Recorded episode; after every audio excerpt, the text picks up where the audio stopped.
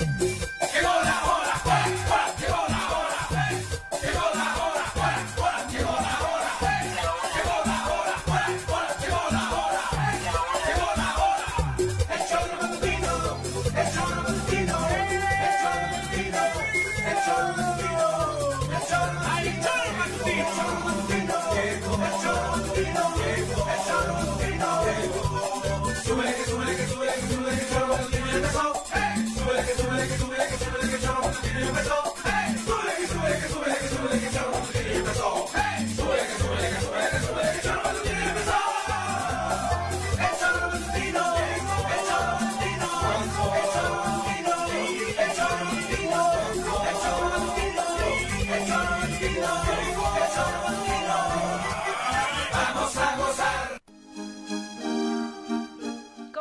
Queridos amigos del Choro por las tardes? Bienvenidos sean hoy 30 de diciembre del año 2020 a este programa que esperemos sea de su preferencia y que por eso esté con nosotros el día de hoy a través de elchoromatutino.com radiodesafío.mx. Estamos también en Facebook, en YouTube como El Zoro Matutino. Ahí nos puede, además de escuchar, ver y mandar mensajitos. Y por supuesto también agradecemos que estén descargando, que sigan haciendo esta descarga de la aplicación oficial del programa a través de la tienda de aplicaciones si es que tiene sistema Android. Así que un abrazo cualquiera que sea la vía que esté utilizando para escucharnos y por supuesto también un abrazo especial para todos los que nos escuchan más tardecito a través del podcast. Recuerde que todos los programas están en Spotify para que ahí, bueno, y en YouTube también se quedan grabados para que puedan ahí disfrutarlos para eh, pues cualquier hora del día en el que estén atoraditos por ahí, tratando de estar bien informados o de pasar un rato de diversión. Señora Rece, ¿cómo le va? Muy buenas tardes. ¿Qué pasó, señorita Arias? Buenas tardes. ¿Qué tal? Bien. ¿Cómo van las cosas? Bien, bien, tranquilo. Bueno, ¿Fue muriendo de frío, decías? La verdad, ahora me quedé frío ahí abajo en la oficina. Y, en Huitzilac, ah, no, también peor, peor tantito. Pero bueno, allí ya sabes que... Pero aquí a la sombra hoy está la temperatura baja. Sí, la verdad es que sí. Al sol va a agradar, pero en la sombra es distinto que entre Marías, porque entre Marías te cagas de frío al sol y a la sombra, ¿no? Pero sí, me, me parece que está la temperatura baja en la sombra. Y de hecho, justo hoy el ex secretario de Salud eh, Federal, Salomón Chertorivsky, eh, tuiteaba acerca de esta situación en la que decía que la nueva variante del COVID-19, del SARS-CoV-2, es 50% más contagiosa, como ya lo sabíamos, no más grave, pero su peligrosidad radica en su capacidad de diseminación, de contagio. Por lo tanto, todos los gobiernos tendrían que tomar tomárselo muy en serio, dice en su tweet, ya que en enero esta variante y el frío harán que los contagios sean más y más rápidos y esto, con lo que ya estamos viviendo finales de año de la saturación hospitalaria, pues haría las cosas aún más graves, ¿no? Y se supone que el 10 de enero en nuestra entidad al menos se termina el semáforo rojo. Yo creo que el, hecho del clima, lo decíamos, ¿no? en todas las las, los virus normalmente en invierno es cuando más pegan y todo lo que relacionado con los pulmones, neumonías. desafortunadamente está siendo una realidad. Eso, entonces, por supuesto, este, va a empeorar, va a empeorar y urge la vacuna. ¿Pero qué hacer? Si pues la gente sigue en las calles. Estamos comer bien, comer sano, no comer carbohidratos. Ahí vi un, una, un médico que hablaba mucho de eso. no comer azúcar. Sin lugar ayuda. Sin lugar comer mucho verde, mucho verde, pescado, pescadito, pollito, cuidarse en la alimentación y no comer azúcar, no tragar nada de azúcar, quitarnos, porque está pegando duro. Yo no soy médico, pero sí creo en todas esas cosas que hablan los, los médicos. Entre mejor estés físicamente, creo que por los casos que conocemos, menos efectos el negativos. El azúcar creo que es el conductor más cabrón. por lo He visto por ahí a un médico importante dar el hablar simplemente de la alimentación. Pero lo sabíamos desde hace mucho. Pero, pero él dice que en el momento en que ahora también la mejor medicina, en el momento en que tienes el coronavirus, es drásticamente dejar cualquier dulce y cualquier carbohidrato. Digo, no, no está diciendo que viene un chip del, de Marte ni de Júpiter, está diciendo algo lógico. Tener una alimentación sana y hacer ejercicio. Eso es que también el quedarse en casa es una... Digo, quedarse en casa sin moverse, el sedentarismo, todos los que tienen el tema del azúcar, ¿cómo se llama? La diabetes. La diabetes la están pasando jodida. ¿Por qué? Porque el azúcar es un conductor cabrón, no sé, tiene otros nombres técnicos. Pero el azúcar está llevando a la perdición a, los que le llega. Por eso es importante saber que hay que comer mucho verde, cítricos y, quitarse de azúcares y, y harinas a la chingada. Puta, hagámoslo. Pues ojalá. Porque en este invierno va a empeorar la cosa, está empeorando. A mí me da pánico ver que tengo ahora, creo que en mi entorno, pues no sé cuántos, un chingo de gente conocida con, con coronavirus, que eso no ocurrió. Al principio, hace nueve meses, la gente ya decía que venía una crisis de salud y económica terrible.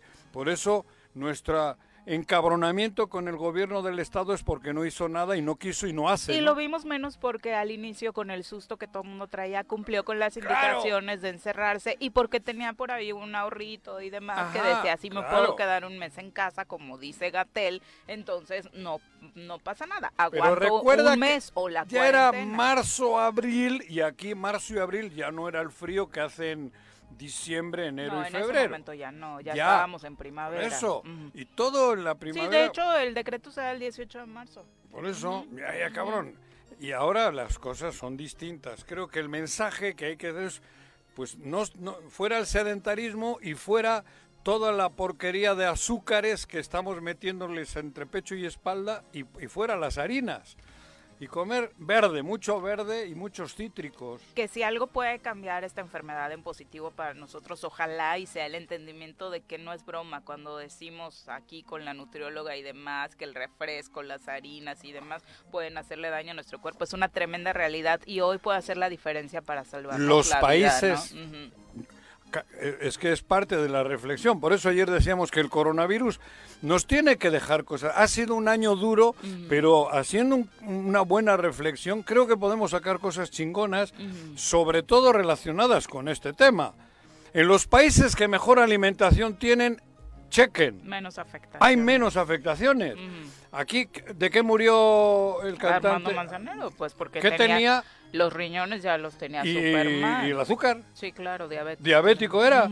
O sea, y eso te dicen, cabrón. Entonces, ya somos un país enfermo alto nivel de diabetes en todo el país. Hasta la infantil, cabrón. Se, enojaron cuando Gatel se los puso sobre la mesa, claro. ¿no? De que de verdad nosotros estamos haciendo, combatiendo la enfermedad, pero nos dejaron después de años y años y años a un país enfermo. A un país enfermo y sabemos que el gasto en este país por el tema de la diabetes particularmente es altísimo. La obesidad, mm. desde niños, por comer chatarra a lo güey la diabetes, por meternos a Coca-Cola hasta en los supositorios, cabrón. Bueno, el gobernador de aquí. Desde chiquititos. la mamila. Sí, sí. Bueno, y toda la alimentación va relacionada con harinas blancas y con todo el carbohidrato del mundo, cabrón, para llenarnos, como forraje. cabrón, y, la, y luego la chatarra, que los dulces para todo, tenemos una educación pésima. Y el punto también es que ojalá y con esta atención que le pongamos a nuestra alimentación las cosas cambien. El otro punto y el que se ve difícil de controlar es la ola de contagios, porque como bien dices, quedarte encerrado en tu casa va a ser imposible. Ojalá y que nos agarren las mejores condiciones si es que nos toca, porque la estadística es que a la mayoría nos va a, afectar, porque tenemos el organismo mal y nos va a afectar y nos va a agarrar débiles. El punto es, la ola de contagios, ¿cómo la paras ante esta situación? Hoy escucho a los comerciantes del centro agradeciendo a los gobiernos estatal y municipal de que a pesar de que están en semáforo rojo, les tengan permitido abrir. Eh, tú pasas por el centro, eh, ahorita eh, veíamos algunos videos de la transmisión de nuestros compañeros periodistas, parece un día normal. Todos los negocios siguen abiertos y estamos en semáforo rojo. Y se entiende que los comerciantes estén agradecidos con los gobiernos porque ellos creen que de esa forma su economía se, va a salvar un poco a finales de este año, pero ante el semáforo rojo y la ola altísima de contagios, no podemos seguir así. Yo estoy impactado mm. por la cantidad de conocidos de mi entorno que tienen coronavirus y están jodidos. Y tengo, vamos, bueno, pues tu familia, tenemos en el entorno más cercano creo que ahora hay como 30, Ujú. cosa que era increíble hace poco. inicios de año no se dio. No, no se dio. Oías de uno y tal y el otro. Pero ahora, te digo, de los cercanos, cercanos, creo que son como 30 o 40. Ujú. Entonces, hay, hay que tener en cuenta que esto, esto está cabrón. Y, y- y- y al que le pegue, si le agarra el cuerpo jodido, se lo lleva. Está clarísimo. El azúcar es el conductor que lleva no sé dónde, que inflama. Y al inflamar se jodió el pulmón y lo, y lo que agarra es inflamación lo que provoca dentro. El azúcar, sí. ¿Eso? Y lo supimos desde nuestra Ajá. primera clase de nutrición Claro. acá con Ajá. al inicio. Pero de el este coronavirus ahí triplica, explota la Ujú. inflamación.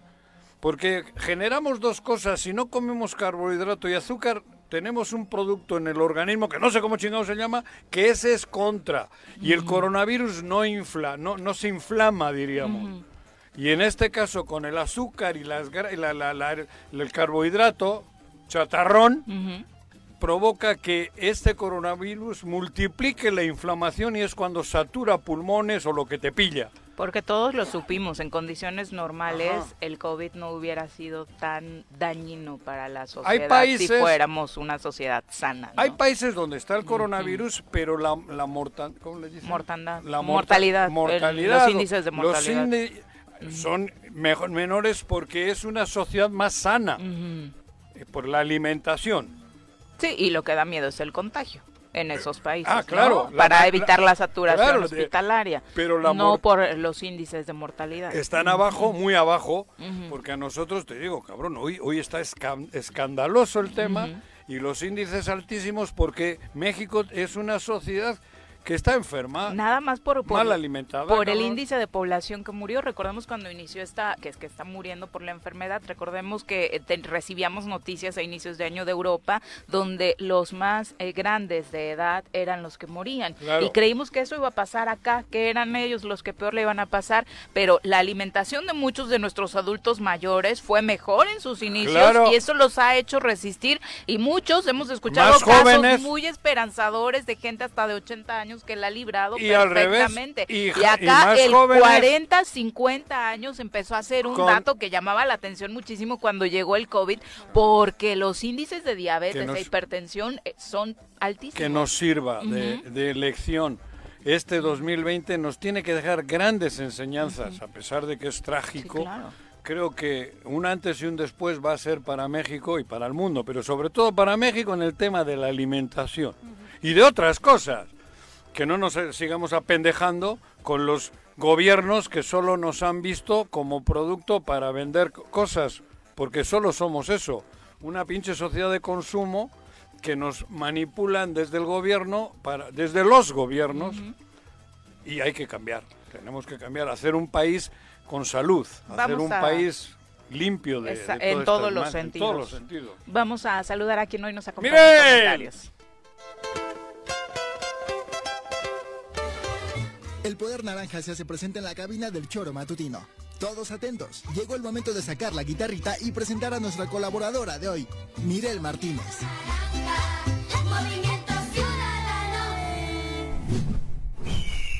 Miguel Martínez, ¿cómo te va? Tardes. Bien, bien, ¿y ustedes qué tal? Pues Aquí acá, ya en cabina otra vez. Oye, como mujer feminista, muy feliz por lo sucedido ayer en Argentina, feliz. ¿no? Creo que aborto y todas las feministas y Sí, la vi. sociedad en general Sí, sí. debería estar feliz porque es el arranque de esta ola feminista que ha ido germinando en Latinoamérica, ¿no? Así Hay es. un gobierno progresista.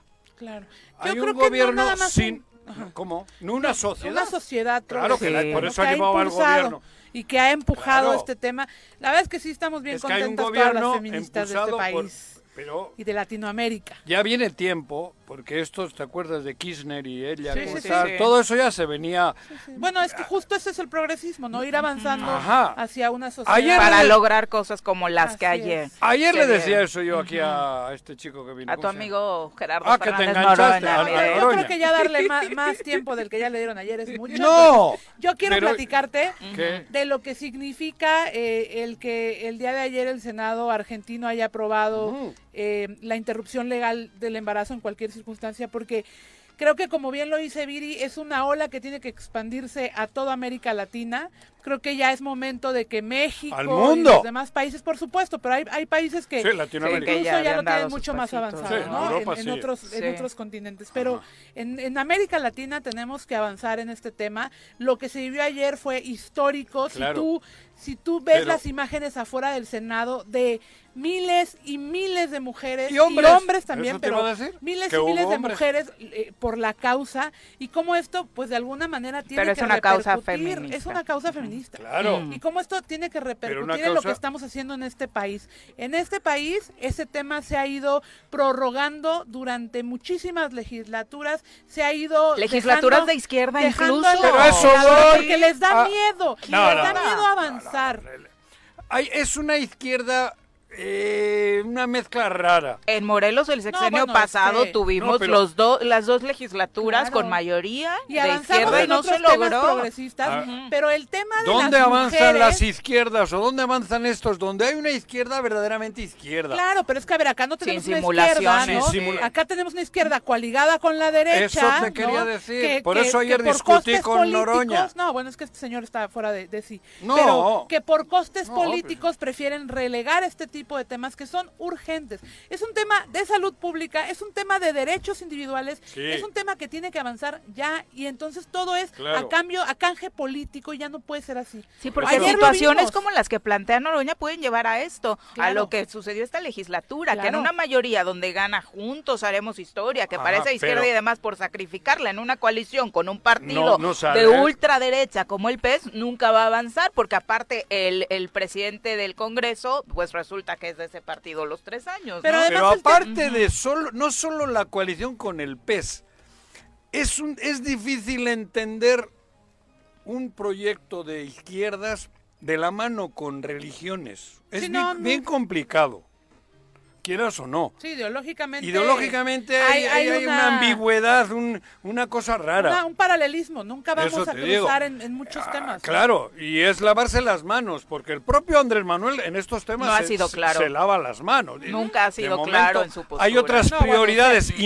importantes. No, solo no ha sido claro. Él ha dicho que se, que se deberían someter esos Ah, temas sí, a a consulta. Por eso. Cuando sabemos que los derechos humanos Sí, no se consultan. Pero ¿no? por eso te digo, pero, pero por eso te digo que el país está en un proceso donde hay unas prioridades que son lógicas y las comparto, Claro. pero para que esto se dé va a pasar tiempo. ¿Por qué? Porque cuestiones como las que Noroña ayer decía son las que no te permiten, porque hay que llegar con la ideología pura a donde llegues. En Argentina está la izquierda gobernando, cabrón. Hay que llegar, pero a ver, hay que llegar con la ideología pura o Pura- hay que ser no, no, programáticos. pura no me ref- ¿eh? O sea, o hay que ser programáticos. A ver, Pura es a- difícil, ayer, la ayer palabra este pura señor, está... ayer este señor decía, La, la dije mal. Decía, es que bueno, nos aliamos con ellos porque ellos quieren sumar, no, no quieren sumar porque no abonan a la misma agenda. No, o sea, claro, ¿no? ellos Entonces, quieren sumar para ellos. Tú tienes que sumar con quien te abona a la misma Claro, agenda, eso. a la que tú defiendes. Y entonces Claro, pero- creo que ya todos, todos los partidos políticos, no excluyo a ninguno, hemos cometido el grave error Claro. de ir ideológicamente Con otros, opuestos con otros, con otros, y creo que ya entendimos cómo es la lógica. Algunos no hemos llegado a gobernar, ¿no? Y por tanto no sabemos cómo se gobierna, Bueno, como pero- con este sesgo cuando- de estar con la Cuando él me rebatió y me dice que el PRD va con el PAN y ustedes también, eso es me, irrisorio. me vacuna. Es- pero es irrisorio. No, pero me vacuna. Porque entonces él sí está bien, está bien que Morena vaya con el PES, pero no está bien que Movimiento Ciudadano vaya con el PAN. Me parece No, no, no, no. no. absurdo. Claro, ¿no? Pero lo que no debe ocurrir es eso. Que no de vayan. los Que dos. no vayan, no vayan, que el bien. PES vaya con el Pero PAN. a ver, yo te voy a decir una cosa que también Como en tú has Europa. mencionado en los últimos programas, que es el tema de, de- de gobernar de manera parlamentaria, ¿no? De Después manera de. después de cuando de los, cuando los gobiernos de coalición se conforman después, de las elecciones. Claro. Eso funciona y ha funcionado porque se entiende la distribución no solamente del poder, sino de la toma de decisiones. Y de los congresos. Y de los congresos. y- Claro. Y, eh, existe un, un sistema de, de frenos y contrapesos, Claro. de equilibrios, que en México no existe porque esto es preelectoral, ¿no? Ve el Entonces llegan pedo- y te, y te amarran y te engañan y te dicen, por Ve el- supuesto que vamos a tener Ve el programáticamente pedo algo- que ocurre hoy en Morelos. Sí, Ve bueno, la pero es que situación. fue eso. Llegaron y dijeron, vamos a hacer lo mejor del mundo, ¿Y te lo luego? prometo. Y además somos de Morena, ¿no? Porque esa era la bandera del gobierno de Morelos. ¿Por qué? Porque ganaron por Morena, no ganaron por el PES. No, claro. ¿no? Y entonces, una menos vez llegando menos a la votos silla, que el PT tuvo. una vez llegando Pero a la ¿cuántos no silla, se cambiaron?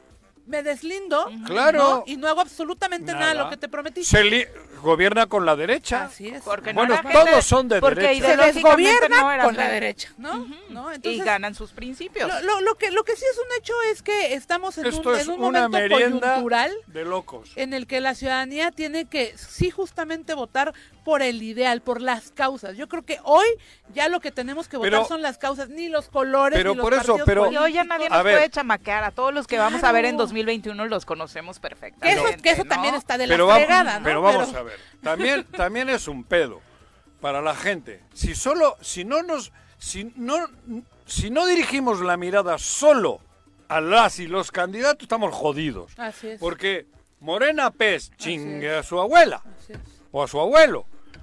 PAN PRD chingue El abuelo más abuelo Pero también, también- cabrón. también No, el abuelo. las y los candidatos que no se presten, Ah, ¿no? bueno, por eso. a estas Hay que argucias. fijarse en todo eso porque es el momento de salvar a Morelos, cabrón. Sí, y además podemos, hay mucha gente, yo he visto, y de verdad lo digo, de todos los proyectos políticos, ¿eh? Yo he visto Al gente final, decorosa, nos que va- es la primera vez que participa, que ojalá no se Al ve final, inmersa en este tema Mirel, político. Tengo tanto pesimismo No, de lo no, que no. de verdad. Es que lo, sí. lo, lo, lo, lo- lo pero me que invade el ahora- pesimismo, no, cabrón. Pues no, sal. Porque sé que va a pasar. Joder. Es que si nos invade el pesimismo, ¿sabes qué va Pero a pasar? ya me invadió. No vamos a salir a votar. Bueno. ¿no? Y además de no vamos a... es- No, no, no, no. Que, que si tú no decides, alguien más va a decidir por ti. Entonces, Ya lo de- es que este me jode que ya lo están decidiendo. Bueno, por supuesto, pero hay que Eso algo, es lo que te estaba diciendo. Yo veo muchas mujeres y hombres de mucha probidad de Cuernavaca que hoy tienen el deseo de participar de Morelos. Pero me tiene que regresar la, la, la, la, la, Sí, esperanza, claro, cabrón. Ahora va- estoy va- pesimista porque sé que el pez va a huevo con Morena porque ya lo dictaminaron. Les vale madres las bases de acá y eso, todo. eso es muy lamentable. Y va a ir Tarradellas, cabrón. No. Argüelles. Argüelles, Argüelles. cabrón. Ya, Juanjito, chiste de tarde, No, no, me sale ya, sin querer. ah, ok. Me sale sin querer, cabrón. Bueno, vaya quien vaya. Entonces eh, me- el me tema invade es el que la gente, pesimismo. como lo, como lo dijo Viri, Joder. ya no nos chamaquean. A nadie, ¿eh? Es que incluso a esa gente que participa por primera vez los conocemos. Creo que a muchos en Cuernavaca son bien ubicados, los pocos o muchos que han alzado la mano hasta el Están momento. Entonces ya no nos pueden ver la cara. Gente conocida con la que yo tenía ilusiones, ya sé con quién van. Y, y eso Pero me- si tú ya sabes con quién ya me- no votes por ellos. Ah, no, no, pero- pero me de- pero me- está bien, pero y me- ahí me claro. decepción. me decepciona, cabrón. A ver, es que eso, Porque eso yo es no lo haría, pero pienso que pues que, que no que no todos son Pero como está yo, bien, güey. los Eso es comprensible, humano y natural, que sientas esa decepción. Estoy que, así. Que la gente también nos Tengo decepcione. 64 años, llevo 64 años en la brega. Porque me tocaron bre- bre- bregar duro en, es- en- en el País Vasco y, Y en, la- y en la Cabrón, pero feo, duro. Llego aquí, ahora que empiezo a ver un poquito de ilusión y tal, otra vez la misma hostia. Otra vez nos sale un PP, otra vez nos sale un partido franquista que nos vuelve a dominar. Porque así es el PES. Sí, sí, sí, completamente. Así es, cabrón. Y la misma estrategia, las mismas artimañas, lo mismo. Y ya lo viví. Y ya veo que aquí ocurre lo mismo. Entonces digo, puta madre, yo Bueno, que ahora estaba esperanzado Pero es en que iba otro de Morelos. los, de los partidos políticos Bueno, que hoy somos oposición de tener una oferta política que asuma el compromiso de dar la cara por lo que no está haciendo este gobierno. Está muy complicado. Me y está muy complicado, te voy a decir, porque son muchos factores. ¿No crees que es muy fácil en primera tomar la decisión de ser candidata o candidato No. a cualquier espacio esta- de Claro. decisión? En esta situación, en Claro. este contexto, Hasta yo miedo. admiro y respeto muchísimo a la gente que ha dicho, me la rifo y voy por Ajá. tal municipio o voy acá Sí. o voy allá. Incluso gente, te digo, gente proba que a lo mejor no tiene toda esta estructura ni económica ni electoral, pero que quiere hacer algo por su ciudad. Empresarios, comerciantes, Ajá. deportistas, lo que tú quieras, ¿no? Y que se están aventando el tiro de decir, le voy a entrar y a ver Sí, cómo sí. nos va. Eso es admirable. Sí. Pero quiero que entiendas que no es fácil. No es en, No. en absoluto fácil porque además tienes una estructura Pero me decepciona atrás. escucharle a Noroña ayer, a Loroña, Noro- Noroña. Noroña, Fernández. Loroña es el futbolista. Loroña es- es de Noroña. Me decepciona porque, cabrón, una gente que tiene tanto historia en la izquierda, en la lucha y la chingada, a mí me... dece- Vamos, y se lo dije, yo no puedo entender cómo una izquierda va con un partido franquista, Bueno, cabrón. yo, yo también te tengo que decir da que, diarrea, que es muy joder, raro. o sea- te, decepciona lo que te generó de, de entrada Esto- alguna expectativa. No, No, pero tener la expectativa de expectativa- una persona que No, lleva pero su 30 expectativa años. se mantiene 99%. Lo Claro. único que le decepciona es eso. En lo demás, va a votar por él en 2024. ya Ajá. Bueno, el señor dice que ya va a Sí. obtener la candidatura, pero bueno. ¿Por qué es la izquierda? Porque yo mamé eso. Pero, eh, pero él no es de izquierda, Juanjo. Sí, sí, no, no, Noroña, sí, güey. ¿Dónde Es- está la congruencia? Ah, bueno, pero eso es lo que me deja temblando aquí. Eso es lo que me saca de onda. Porque incluso creo que es de la extrema izquierda. Diría yo. No, él es, él Anarquista es de se de- define así. sí, Anarquista, por eso. eh, eh. Bueno. No sé, saludo a todas mis amigas y amigos anarquistas que sí son anarquistas, Bueno. que sí saben lo que están Es haciendo. que por eso ¿no? llegar a decirte que por coyuntura, claro, por tal y por cual, tienes que pactar con la ultraderecha, para mí eso ha sido lo más aberrante que yo he podido escuchar. Pero es que porque vengo de caen- una trinchera se que eso es impensable. 40 años de, de pseudoizquierda. O sea, con eso se caen, porque se llama pragmatismo vil. Por eso. O sea, eso es pragmatismo. Pero eso es el país. Así, el problema es ese. Por eso te digo, mi decepción, mi desencanto. Yo ayer pasé de zombie toda la tarde dándole vueltas a lo que había escuchado y, y estoy jodido, estoy decepcionado, cabrón. Bueno, ten- tendremos que ver qué pasa con esta nueva generación de personas a quienes Pero hablo yo- de Morelos en, en general, porque hoy, Pero es que, a te ver, Morelos no yo. es solo el gobierno del Estado, No. Morelos se construye, y lo vimos con los con los alcaldes y alcaldesas A ver. que dieron la cara por la ciudadanía Sí. en meses pasados. Que ese es Y el camino a seguir. Ese es el camino Pero- a seguir, tener buenas... eh, De ahí también ya han ido mermando, ya han ido agarrando. Claro. Hay quien, mira, a ver, hay quien cae en el embrujo. Y, y eso va a pasar. Hoy y siempre y es decepcionante, pero tenemos que seguir avanzando, no podemos quedarnos con la decepción y por eso yo te digo, qué fregón, qué chingón que haya gente que se levante de su asiento y diga, pues a ver cómo me va, pero me voy a rifar por mi municipio y lo voy a hacer. Y esa gente es a la que le tenemos que apostar, ¿eh? Ojalá, Es a la que le tenemos ojalá que me apostar. animen. Ojalá que sí. Ya veremos los rostros que se presentan y ustedes tienen mucha responsabilidad en eso, El- Mirel, la guinda- partidos, en Sí, presentarnos las mejores opciones, La guinda- porque no van a salir de otro lugar. ¿Tú sabes cuál Así es la guinda? Cuernavaca. Sí, por supuesto. El resto. Es la fuera- joya de la O sea, corona. la, la joya, ¿por qué? Porque lo ven, no, le, no, no por a ver qué hacen por Cuernavaca, no, no. Es el trampolín para el 24 la gobernatura. Porque solo les interesa eso. No les interesa Huitzilac ni, ni Coatlán del Río. No, no, no, no. Es Cuernavaca, cabrón. Por eso, Cuernavaca, para que el que llegue sea el trampolín a la gobernatura. Les vale Pues madre, sí, güey. no, sí, ¿Cómo no, porque al final, ¿Cómo aunque no? sea el trampolín, Una vergüenza. Podemos podemos ir ganando espacios. O sea, yo creo que ¿Les hay alcanzó muchas- en la última elección para gobernador? Así es, pero no sé, mira, yo creo que hay, hay, hay garbanzos de libra solo en un costal, ¿no? Y, y sí creo que lo que sucedió fue un, pe- un fenómeno que además está desprendido de un fenómeno real, que es el de Me Andrés Manuel. empiezo a preocupar Pero por no, a los mí no me- a mí me morelenses. preocuparía o más- decepcionar. A mí me preocuparía más que no hubiera gente con ganas. La hay, creo que hay Ojalá, proyecto, A ver si los veo. hay proyecto y hay gente y seguramente vamos a poder hacer algo en Cuernavaca y por supuesto en el estado. Y como lo dice Viri, los partidos políticos tenemos esa responsabilidad y, Y le estamos asumiendo de dar la mejor oferta política a la ciudadanía. O sea, por eso les digo que es muy importante hablar de causas. Ya estuvo bueno de el enjuague político. y de Morelos que lo han impuesto desde México toda la vida. Bueno, pues no va a ser así. Aquí nos han No traído, por lo que he leído, esto siempre ha sido... Hay, hay, hay- Sí, siempre era el de amigo premio- del presidente. o de premio de castigo, ahí te mando a este güey o a esta persona, el delegado, todo ha sido siempre Era como una delegación antiguamente, casi, casi, ¿no? Claro. Y sigue siendo, porque Así ahora es. otra vez lo están decidiendo todo en México. Todo. Pues Todo. no hay que permitirlo. Morelos Pues, para los morelenses, Así ¿no? es, que decidamos nosotros, para bien o para mal, pero que decidamos nosotros. Y ojalá sea para bien. Eh, antes de irnos a una pausa, ay, Juanji, muchas críticas, como la de Pedro Garcés, que la ¿Qué dice resume, dice, ah, muy bien, el azúcar y bla, bla, bla. Eh, y eh, Juanjo con su discurso no. y chupándose una No, no, no, Coca-Cola. Coca cero, ¿eh? Mm. Estoy hablando Coca cero. Y tiene cero de azúcar. Sí, aunque contiene edulcorantes que también son Tiene malos para la azúcar. salud. Bueno, pero estoy tomando una Coca cero sí, sí, sí. por otras circunstancias, pero lo que digo lo mantengo, cabrón. No, cero. Joder, y si no, ¿para qué chingado la venden? No, Pues sí, venden sí, la otra azúcar no también, tiene. con Joder. Azúcar no tiene. Coca cero, definitivamente. joder, pues cero. Estoy tomando un refresco sin La azúcar. nutrióloga ya te explicó que es un engaño eso. Ah, bueno, entonces que no la vendan.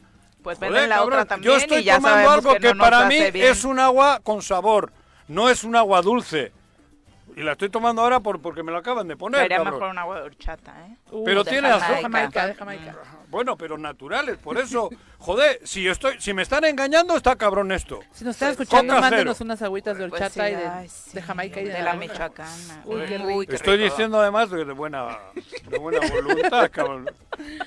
Como si te Eh. comen la... la- Ay, ya, Juan José, no To- te metas con los la- radioescuchas, No, pues, dando su eso- opinión. pero, joder, que estoy tomando- Lo hacen por tu salud y por tu bien. Yo tengo aquí coca cero. No es cero de azúcar, cero azúcar. Si no es cero, estamos engañando a todo el mundo, cabrón. Que le metan ya la chingada a la Coca-Cola de las tiendas. Pues deberían. Pues eso, joder. Deberían, en general. Una con 32, regresamos. en tu puta casa, quédate en tu puta casa, quédate. Y escucha. El gobierno y el Instituto de la Mujer para el Estado de Morelos ponen a disposición de las mujeres el Centro de Atención Externa, CAE, para recibir asesoría jurídica, orientación psicológica y trabajo social.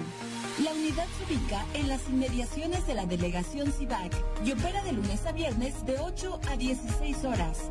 Recuerda, no estás sola. Ayuntamiento de Jutepec, gobierno con rostro humano. Este año ha sido difícil. Pero hemos aprendido mucho. A reinventarnos, a pensar y resolver las cosas de nuevas maneras.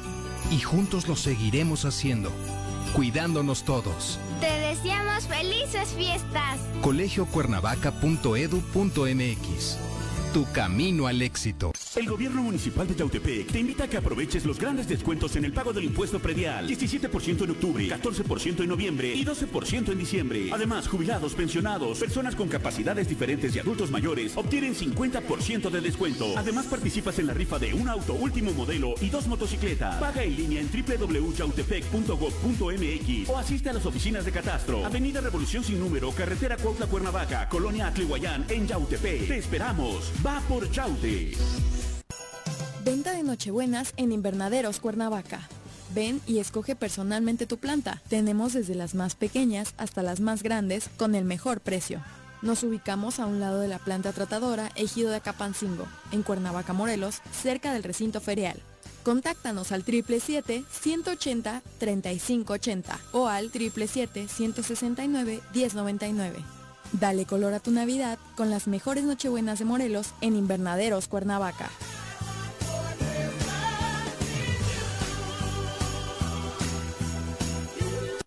En este segundo año nos colocamos en el primer lugar del estado, al ser el municipio con mayor número de familias reunidas en Estados Unidos, gracias al programa Corazón de Plata. Y a pesar de la pandemia, logramos gestionar 700 pasaportes y 820 visas americanas para beneficio de la gente. En Emiliano Zapata podemos seguir cambiando para bien de todas y todos, segundo informe de gobierno. Cafetería, tienda y restaurante Punto Sano. Contamos con comida vegana y vegetariana, porque nos preocupamos por tu salud. Ven y conoce nuestros productos orgánicos y suplementos alimenticios. Al interior de Plaza Andrómeda, local 19, en calle Pericón, Lomas de la Selva. Contáctanos al 372-3514 o búscanos en Facebook como Punto Sano Cuernavaca. El Ayuntamiento de Cuernavaca, a través de la Tesorería Municipal, te invita a aprovechar la campaña de descuentos en el pago anticipado del impuesto predial y servicios públicos municipales 2021.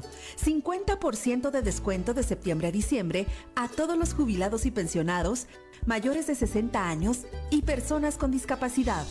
20% de descuento en septiembre y octubre y 15% de descuento en noviembre y diciembre para todos los contribuyentes. Paga en cajas en línea y a 3 y 6 meses sin intereses con tarjetas participantes. Ahorra y colabora por el bien de todos, porque Cuernavaca lo vale. Quédate en tu puta casa, quédate en tu puta casa, quédate. Y escucha.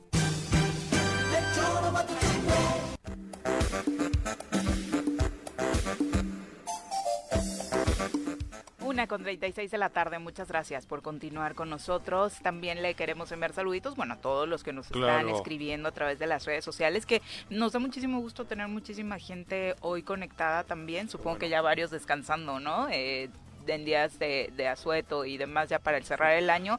Y les Ese recuerdo- canal de YouTube está chingón porque eh, en la tele se ve. Sí, claro, con el NES, con conectar. el conector. Ahí te viste ayer con Oroña. Me vi. Sí. Luego me vi, cabrón.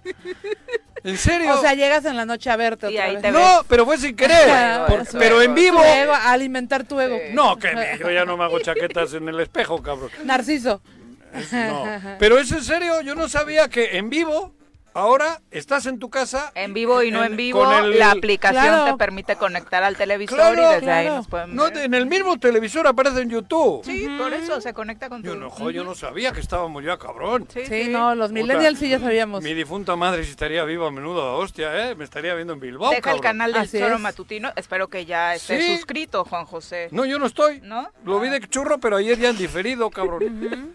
¿Qué cosas, Qué cosas, cabrón? Juan José. Están en casa en la cocina y nos están viendo ahora. No, sí, También claro. de la tienen el- sala, deja tú la Tienes cocina, el, la sala. el, el- ¿cómo se llama esto que hay en internet aquí? El, wi- el wifi. El wifi, ajá. El wifi tienes. Y ahí en y la no- tele te agarra porque Puta. ya todas las Smart TV Sí. pues tienen las Joder, aplicaciones. sí, Nos ven a la hora de la comida, nos ven Claro, mientras ahorita. preparan para la comida. Joder, yo no sabía eso. provechito a los Hay que promocionar más ese canal.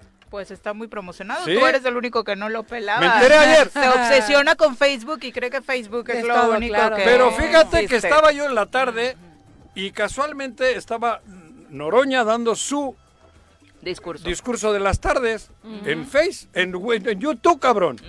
Y YouTube, y le po- pongo YouTube y aparece Noroña y estaba, y habló ayer en su programa de lo que ocurrió aquí en el Choro.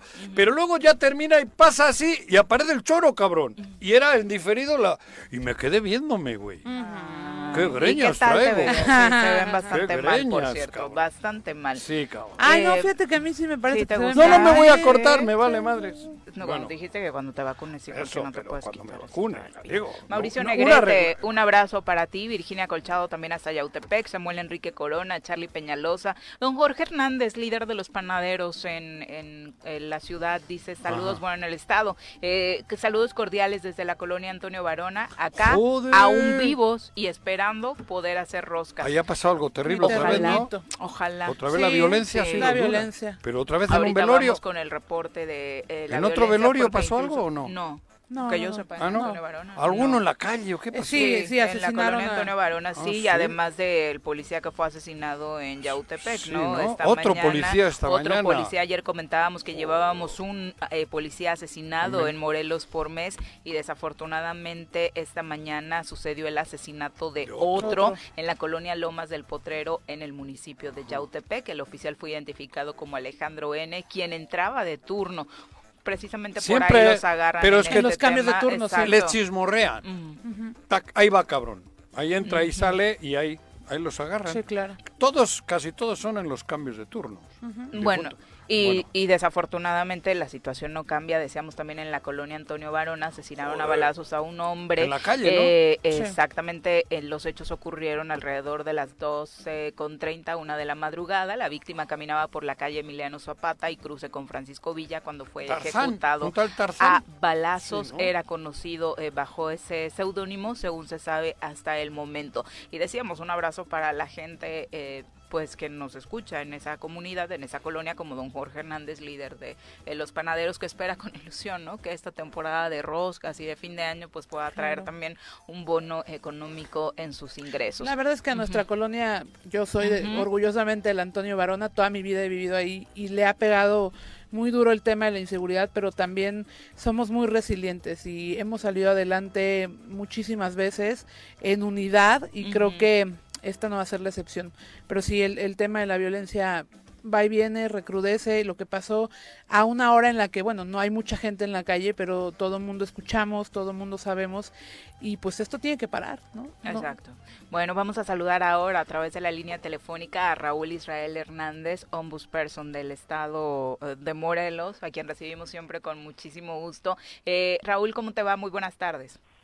Hola, ¿qué tal, Viri? Muy buenas tardes. Saludo también a Juanjo y a Mirel que están en el estudio y también, por supuesto, a la audiencia que nos escucha. Buenas tardes. Muchas gracias. Oye, eh, iniciábamos el programa platicando sobre este tema que, aunque se decide en Argentina, pues impacta y emociona a todos los que en Latinoamérica pensamos que los derechos humanos de las mujeres deben estar por encima de cualquier eh, principio religioso. Y hablamos de esta decisión del Senado argentino de decirle sí al aborto seguro, legal y gratuito. Eh, tú has trabajado, eh, lo comentamos a lo largo de este año también sobre este tema con las organizaciones feministas de la entidad.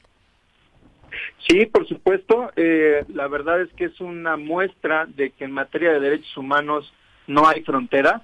Esto es una muy buena noticia para, para todos los defensores de los derechos fundamentales, especialmente de las mujeres el hecho de que el Senado de Argentina haya reconocido, que es algo muy importante, haya reconocido, porque no, no fue ninguna concesión, no fue un regalo, sino fue un reconocimiento del derecho de las mujeres a decidir sobre la interrupción del embarazo dentro de la regla ya de las 14 semanas, pero eh, yo insisto en esta parte, ¿no? Que hay que verlo en su justa dimensión. No es bajo ningún concepto una concesión ni un regalo del Senado de Argentina eh, para esta lucha feminista, sino precisamente un reconocimiento a los derechos a la libertad de procreación, a los derechos a la privacidad, al desarrollo de la personalidad, a la salud y al principio de no discriminación.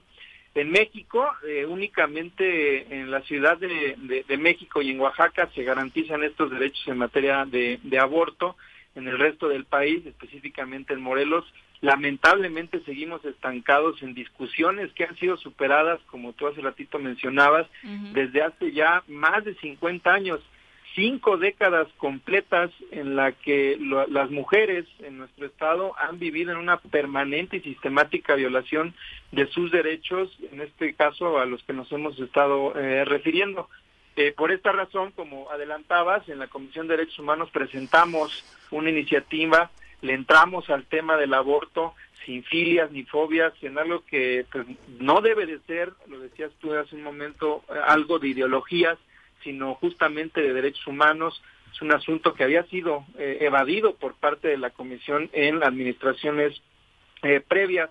Presentamos esta iniciativa eh, de ley para que se garantice el acceso al aborto legal, seguro y gratuito, siguiendo el parámetro de la Ciudad de México de las 12 semanas, que son dos menos que en Argentina, es a lo que puede discutirse, pero eh, en ese tenor la presentamos y que se suman a otras más eh, iniciativas en materia de derechos humanos para eh, de alguna manera favorecer la condición de violencia en la que viven las mujeres y me estoy refiriendo a otras como la de la violencia política hacia las mujeres que recordarán fue declarada inconstitucional por la Corte al haberse contaminado por intereses electorales. Oye, me gusta mucho esto que dices, de no es una concesión del Senado porque implica años y años de lucha de las mujeres en Argentina. Sí, por supuesto. Mira, y, esto nos lleva a, a, cambiar un poquito esa idea que se tienen en los órganos legislativos, en los congresos federales, estatales, en el sentido de que son autoridades soberanas. Eso está eh, lejos de ser verdad, eso está superado. Hoy eh, las legislaturas están sometidas al imperio de las constituciones y del catálogo de derechos fundamentales que contienen. En este caso pues, son nada menos que la libertad de procreación que en su dimensión negativa incluye el derecho a no procrear eh, descendencia, eh, la libertad o, el derecho a la privacidad, la, la decisión de interrumpir un embarazo es algo de lo más trascendente y personal para la vida de una mujer cosas que están en la Constitución y que hoy por hoy, al menos en el caso de Morelos y de otras entidades de la República, eh, no está garantizado, no está reconocido. Tanto el Congreso eh, local como los de todos los países están eh, sometidos a los derechos fundamentales, Gris.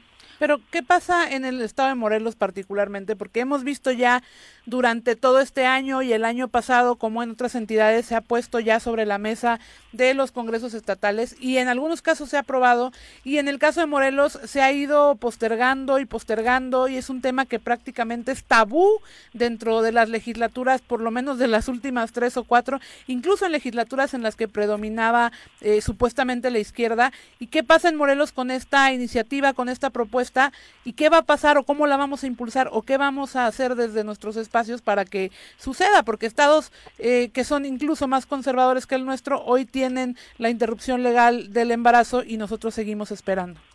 Pues insistir, eh, Viri, eh, la, la, iniciativa está presentada, tiene que correr el proceso legislativo, se tienen que convocar a mesas, tenemos nosotros que hacer ese esfuerzo de que el, tema, el debate se abra públicamente, porque a mí se me ha dicho en algunas ocasiones que, que no se pueden imponer ideologías, que no se pueden politizar este tipo de asuntos. Y yo la verdad es que pienso al revés, yo creo que esto claro que es político, esto es una política, pero de derechos humanos, que es en lo que deben de ser conscientes todos los legisladores, porque es un mandato que está en la Constitución, el artículo primero, el deber de respetar, garantizar, promover y proteger los derechos fundamentales. De ahí lo que decía hace un momento, que es una obligación el legislar, no son estados, no somos ya estados soberanos, al menos no en lo que tiene que ver con los derechos fundamentales y su reconocimiento en las legislaciones. Oye, finalmente, en esta discusión que se da en el Congreso, ¿crees que esta legislatura se logre todavía algo?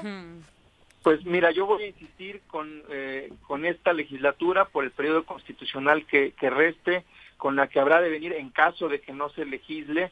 Y desde luego, eh, yo lo que no puedo hacer eh, desde la Comisión de Derechos Humanos que eh, me honro en presidir, eh, lo que no puedo hacer es quedarme con los brazos cruzados, quedarme como un simple espectador en algo que hoy por hoy no está garantizado en favor de las mujeres. Eh, si otras autoridades, yo obviamente no puedo obligar a legislar al, al Congreso, pero bueno, yo al menos no me voy a quedar con los brazos cruzados. Vamos a insistir porque estamos convencidos de que existe esa obligación de eh, hacer lo que está dentro de nuestras competencias. Mi competencia es presentar la iniciativa, ya lo hice, y ahora en la cancha del Congreso está la obligación de eh, atender ese llamado y legislar y no incurrir en una omisión que lo único que supone es darle la espalda a los derechos de las mujeres y que una vez más sea muestra de lo que siempre vemos, ¿no? Que en los discursos, los derechos humanos, siempre todo el mundo estamos a favor, pero a la hora de ponerle los actos concretos, materiales, pues eh, nos hacemos a un lado. Oye Israel, finalmente para todas las personas que de pronto eh, voy a compartir este mensaje de Jorge Armando Arroyo, Radio Escucha, porque hace unos momentos decíamos que el presidente de la República, por ejemplo, no ha sido del todo claro en este sentido uh -huh. y que incluso ha planteado someter este tema a consulta para tener una decisión. Jorge Armando nos dice, eh, hay una canción de Alejandro Sanz que señala que entre la vida y la muerte se piensa tan diferente. Asimismo, cuando te toca ser padre o en su caso ser madre, se confrontan tus valores contra el famoso derecho a decidir sobre tu cuerpo. Pasar de la mera pose y palabrería a decidir realmente sobre la vida de tus hijos es algo bien fuerte. Así que cada persona tiene un sistema de valores y principios. Por eso este tema es algo que debe consultarse a quien debe y todos respetar lo que la mayoría decida. Eh, me gustaría que como experto en el tema nos dieras un parámetro sobre esto que mencionaba Mirel de los derechos humanos no se someten a consulta. Sí, yo eh, desde luego considero que los derechos humanos no están sujetos a la consulta de nadie. Los derechos humanos son decisiones contramayoritarias y son eh, luchas, son triunfos eh, que vienen de mucho tiempo. Y en ese sentido, eh, desde luego, respetamos lo que sobre particular cada persona... Si no, los negros todavía estarían... Siendo esclavos, porque siendo alguien esclavos, pensaría claro. que a familias lo merecerían, ¿no? Por ejemplo, ¿no? Digo, Digo perdón por lo que he dicho de los negros, ¿no? pero era por ahí, ¿no? Y también puede justificarse actos como la tortura, por ejemplo. Claro, psicológicas. Ajá. Eh, Sí, eh, justamente por eso estimo que los derechos fundamentales no pueden someterse a la consulta de nadie. Reconozco que es un choque de absolutos en este tema, la vida y la muerte, pero por eso precisamente hay que atender a las razones que imprimen los jueces de los tribunales constitucionales más autorizados en el tema. Cinco décadas hay de desarrollo jurisprudencial sobre este tema que eh, no podemos eh, obviar, no podemos pasar inadvertidos, sino simplemente atenderlos, reconocerlos y legislar. ¿Para qué? Para que se garanticen los derechos de las mujeres, en el caso al menos de Morelos, que es en lo que yo tengo competencia. Muchas gracias, eh, Raúl, por acompañarnos. Al contrario, gracias a ustedes por el espacio. Que tengan buena tarde. Buena tarde. Igualmente, feliz año, por supuesto. Una con 51. Eh, sí, eh, en este tema siempre eh, hay polarizaciones. Hay mucha, y yo creo que respondiendo un poco al tema de lo que comentaba Jorge Armando, probablemente eh, habemos quienes no hemos tenido que tomar esa decisión, habemos quienes la, la hemos tenido que tomar, no lo sé, pero hay muchas mujeres que incluso tienen hijos y están a favor del derecho a decidir. Y lo más importante es entender que eh, esto es la lucha por un derecho, no por una obligación, es decir, el que el aborto o el derecho a decidir sobre eh, el embarazo se legalice, no quiere decir que todo el mundo tenga que hacerlo. Quiere decir que existe la posibilidad que quienes dentro de su escala de sus valores lo consideren prudente Lo puedan hacerlo, porque estamos hablando de la vida de las mujeres. Entonces yo entiendo perfecto lo que comenta Jo- Jorge Armando, pero quiero decirte que justamente es eso, el que ¿Quién es Jorge podamos decidir Radio sí escucha. o Ah. no si queremos hacerlo, que existe esa posibilidad. Y si hay quien no la quiera tomar, es igual de respetable que quien la tome. Pero sobre todo, Pero habló de menos una canción de. De Sanz. Alejandro Sanz. Ya, con eso ya me ha dicho todo, cabrón. ¿Por qué? No te ¿Eh? metas con Alejandro. Si bien Sanz. que cantabas Corazón Partido No cuando te conocí, Juan. José. ¿Ese no es el amigo de vos y eso? Sí, Oh, sí, sí. Por Dios. Bueno, a ver, a uno no elige a sus amistades porque pues, tú tampoco luego tenías unas amistades bien padres Sí. y te No, queríamos. uno igual, te- no, igual te queríamos. Qué buen sea, punto. no, pero Cuando no andabas de la mano con el no otro Sanz. a ver, a ver. Ándale, exacto. Pero yo no hablo, a ver, yo de Sanz- Mira, él no te dejó de hablar. Escucha, veas, ¿no? yo no hablo de él por la amistad, yo hablo de él por lo que él hace. Música muy bonita. La música no tengo ni idea, cabrón. Sí, hace Pero buena él, música, la él, verdad. él socialmente es un tipo conservador, apoyando siempre al conservadurismo del mundo. Fíjate, no me- yo no me he Ah, metido pues en su tema chécalo, político. cabrón. Yo... No, pero, pero, pero no puede ser, dist- o sea, por eso te digo, yo no lo puedo separar. Híjole, no sé, porque Yo yo, en yo serio, no en serio, en serio, separar. yo no sigo a los artistas, entonces Pero no, hay no- artistas, no conozco sus posturas hay artistas que no, no, no. se meten y va, cabrón. Pero este se mete, este es un activista social de derechas. Mira, Claro, bueno, lo, voy- lo voy a revisar. a revisarlo, La cabrón. música Sí, será... eh, son de este grupo de artistas, Carlos Vives, Sanz, Bosé, Juanes, que organizaron este concierto En- en, en Col- Centroamérica, entre Colombia Ajá. y, Venezuela, para Y eh, atacar Ah, claro, aquella... claro, Pero no solo ese, históricamente lo vienen haciendo en el mundo. Claro, claro, ya, ya, Donde ya, la derecha necesita Bueno, es que, pero hay extremos, o sea, Bosé, por ejemplo, sí se encargó de organizar la marcha contra el cubrebocas, ¿no? Y la marcha contra la Sí, no. cuarentena. No, bueno, mi- entonces, pero Miguel Bosé ya o está sea, deschavetado, o sea... No, no, no. Deschavetado siempre ha sido un conservador junior de estos mamones. Y estos güeyes son, del- digo para mí, No, no, está si, bien. si solo no hiciese música, cada uno es de gusto. No. Pero se, se, se meten a influir. Claro. Pues el- tienen derecho, poder, Juan José. ah, por eso tengo derecho a decir. Tienen derecho. Pero por eso Tienen. tengo derecho Porque a decir. supongo que hay artistas de izquierda que tú coincides y Claro, está bien que hablen de supuesto. Y- política, pero ¿y qué he ¿no? dicho? Es el derecho de ellos. Y el mío, y el mío de decir que para mí es un mamón. Bueno, Ya, cabrón. Eso no le quita nos que haga desviemos. buena Ah, no, música. No bueno, nos desviemos. pero no el- le hagamos caso El a nadie contexto que... de su música seguramente va relacionado con su ideología y no es la mía. Bueno, eh, eh, puede ser, Eso, pero puede no ser, nos ¿no? desviemos Es- de- del tema fundamental Dile a ver es... si quieren el aborto, pregúntale. Bueno, le voy- bueno, no, no quiero preguntarle porque, insisto, no lo sigo, pero ha- habrá que, seguramente tendrán ahí alguna postura política. Que, que también justamente lo decías, Viri, lo decías muy bien, esto es un, eh, y lo decía también el ombudsperson, es, es una, una cuestión política. El que estemos a favor o en contra de esto también es una postura política, pero Oye. tenemos que entender que es una cuestión de derechos también. Bueno. Dale. No, quería decir, ¿puedo mencionar un WhatsApp? Sí. Porque después de la entrevista que ayer que tuvimos con el Noroña. Noroña, se mencionó a Graco Ramírez y Graco, exgobernador, me escribe a mí por lo que se comentó de él ayer, ¿no? En esa entrevista, que no, bueno, sería bueno refrescarlo, porque dijimos que Graco, en el momento en que gana la elección, Le se levanta la mano a Peña a Nieto. Peña Nieto y se va con Peña Nieto. Y Gerardo dijo, los que se subieron al templete en campaña con Andrés Manuel, ya siendo ganadores y Andrés Manuel perdedor, no volvieron a acompañarlo en sus giras por Morelos. Eso, eso. Pero él me Eso aclara fue una realidad. y me dice Graco, ¿me- ¿lo puedo leer? Pues digo, no estoy cometiendo ningún... ¿Esto es privado o lo puedo leer? No sé en No qué sé condiciones quién- lo No, no, no, compartió dice, el gobernador. porque él ha escuchado por lo que se ve en la entrevista y me dice Graco, Arrese, yo no traicioné a AMLO, con Peña Nieto, asumí, asumí responsabilidad como gobernador electo un hombre de Estado. con el presidente electo. El caso no alcanzaba ni litigio. Mi obligación era sacar a Morelos adelante como lo hice.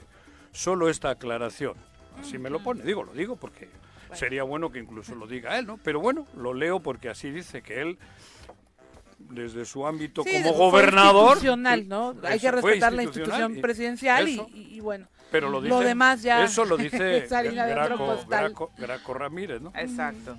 Bueno, pues ahí está, te digo, es una justificación válida, ¿no? Sí. Decir como hombre de Estado, pues, y recordemos que aquí también lo hemos dicho, Pero no la decíamos- gran incógnita A ver, pero yo nunca dije que lo hizo bien o mal. o a un robo fue en la elección de Calderón. Así es. En la de Peña la- Nieto ahí hubo no una hubo ola de claro. corrupción Antes. antes, es. pero el día de la elección La- creo que ganó. perdió. Los ganó votos Peña fueron. Nieto, ¿no? Los Ujú, votos sí. fueron. Como cuando hablamos de que Cuauhtémoc, cuando ya ganó, nos la pelamos. Sí. Al día siguiente era alcalde, güey. Es. Mira, ah, en Pero, el 2006... aclaro, aquí, pero yo no dije que Graco hizo bien o mal. Aquí se dijo que hizo eso. que, que no estuvo después, digamos, en el acompañamiento. Que ¿no? abandona a Andrés Manuel y se va con Peña Nieto y punto. Y hubo momentos en los que las cosas iban bien en el Estado.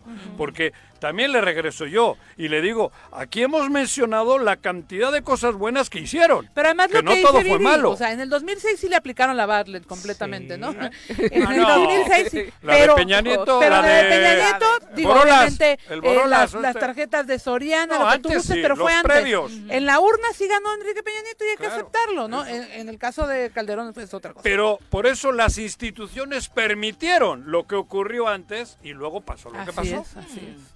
¿No? Pero ese no es el tema. El tema es que en ningún momento dijimos que tenía que haberlo hecho distinto. Si el gobernador era Graco y el presidente era Peña Nieto, por supuesto. Pero además yo creo que están en su derecho, o sea, al final él justamente estaba Solo por hablábamos en que abandonó. proyecto, ¿no? ¿no? dijimos que era malo lo que hizo con Peña Nieto. Dijimos que a Andrés Manuel nunca más se le acercó.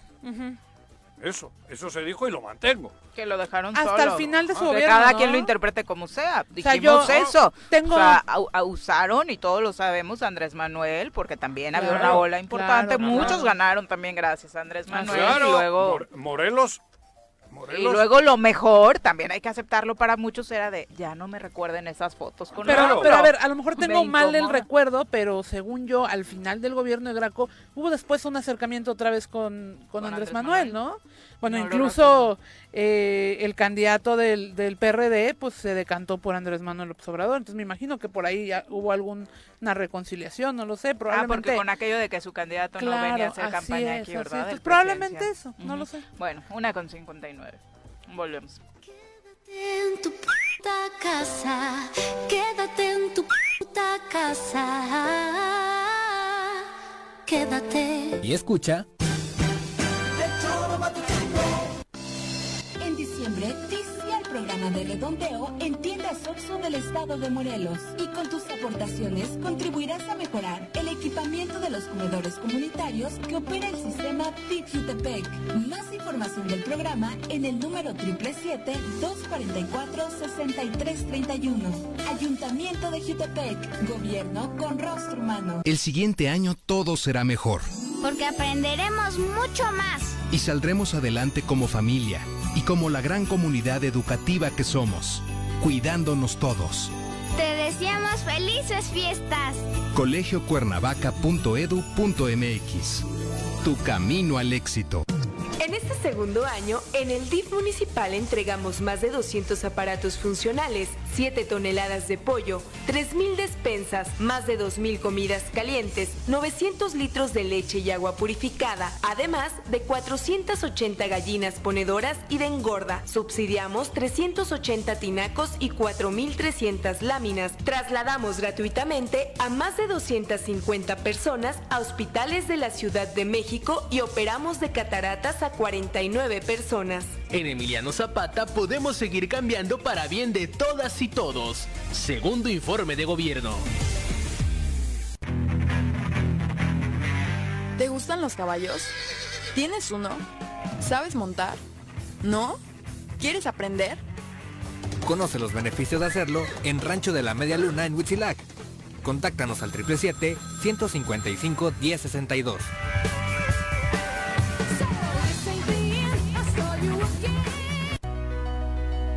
En Morelos las y los diputados están cumpliéndole a la ciudadanía. Aplicamos políticas de austeridad y racionalidad del gasto y ya logramos saldar la deuda de 82 millones de pesos que nos heredó la legislatura anterior. Con acciones responsables, Morelos avanza. 54 legislatura. Congreso del Estado de Morelos. Si quieres consentir a tu mascota, el mejor lugar para hacerlo es Clínica Veterinaria Mundo Mascota. Contamos con consultas, medicamentos, accesorios, alimento y servicio de pensión. Además, tenemos servicio a domicilio. Ubícanos en Avenida 10 de Abril, número 1210, Colonia Granjas, o llámanos al teléfono 169-2128. Clínica Veterinaria Mundo Mascota.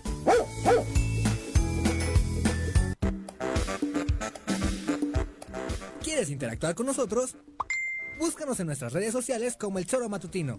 Agréganos en WhatsApp al 777-443-4208. ¿Y por qué no? Sintonízanos desde la página web www.elchoromatutino.com. También puedes llamarnos a cabina al 311-6050. De lunes a viernes, de 1 a 3 de la tarde por Radio Desafío. Somos la mejor revista informativa del país. Somos... Quédate en tu puta casa, quédate en tu puta casa, quédate. Y escucha...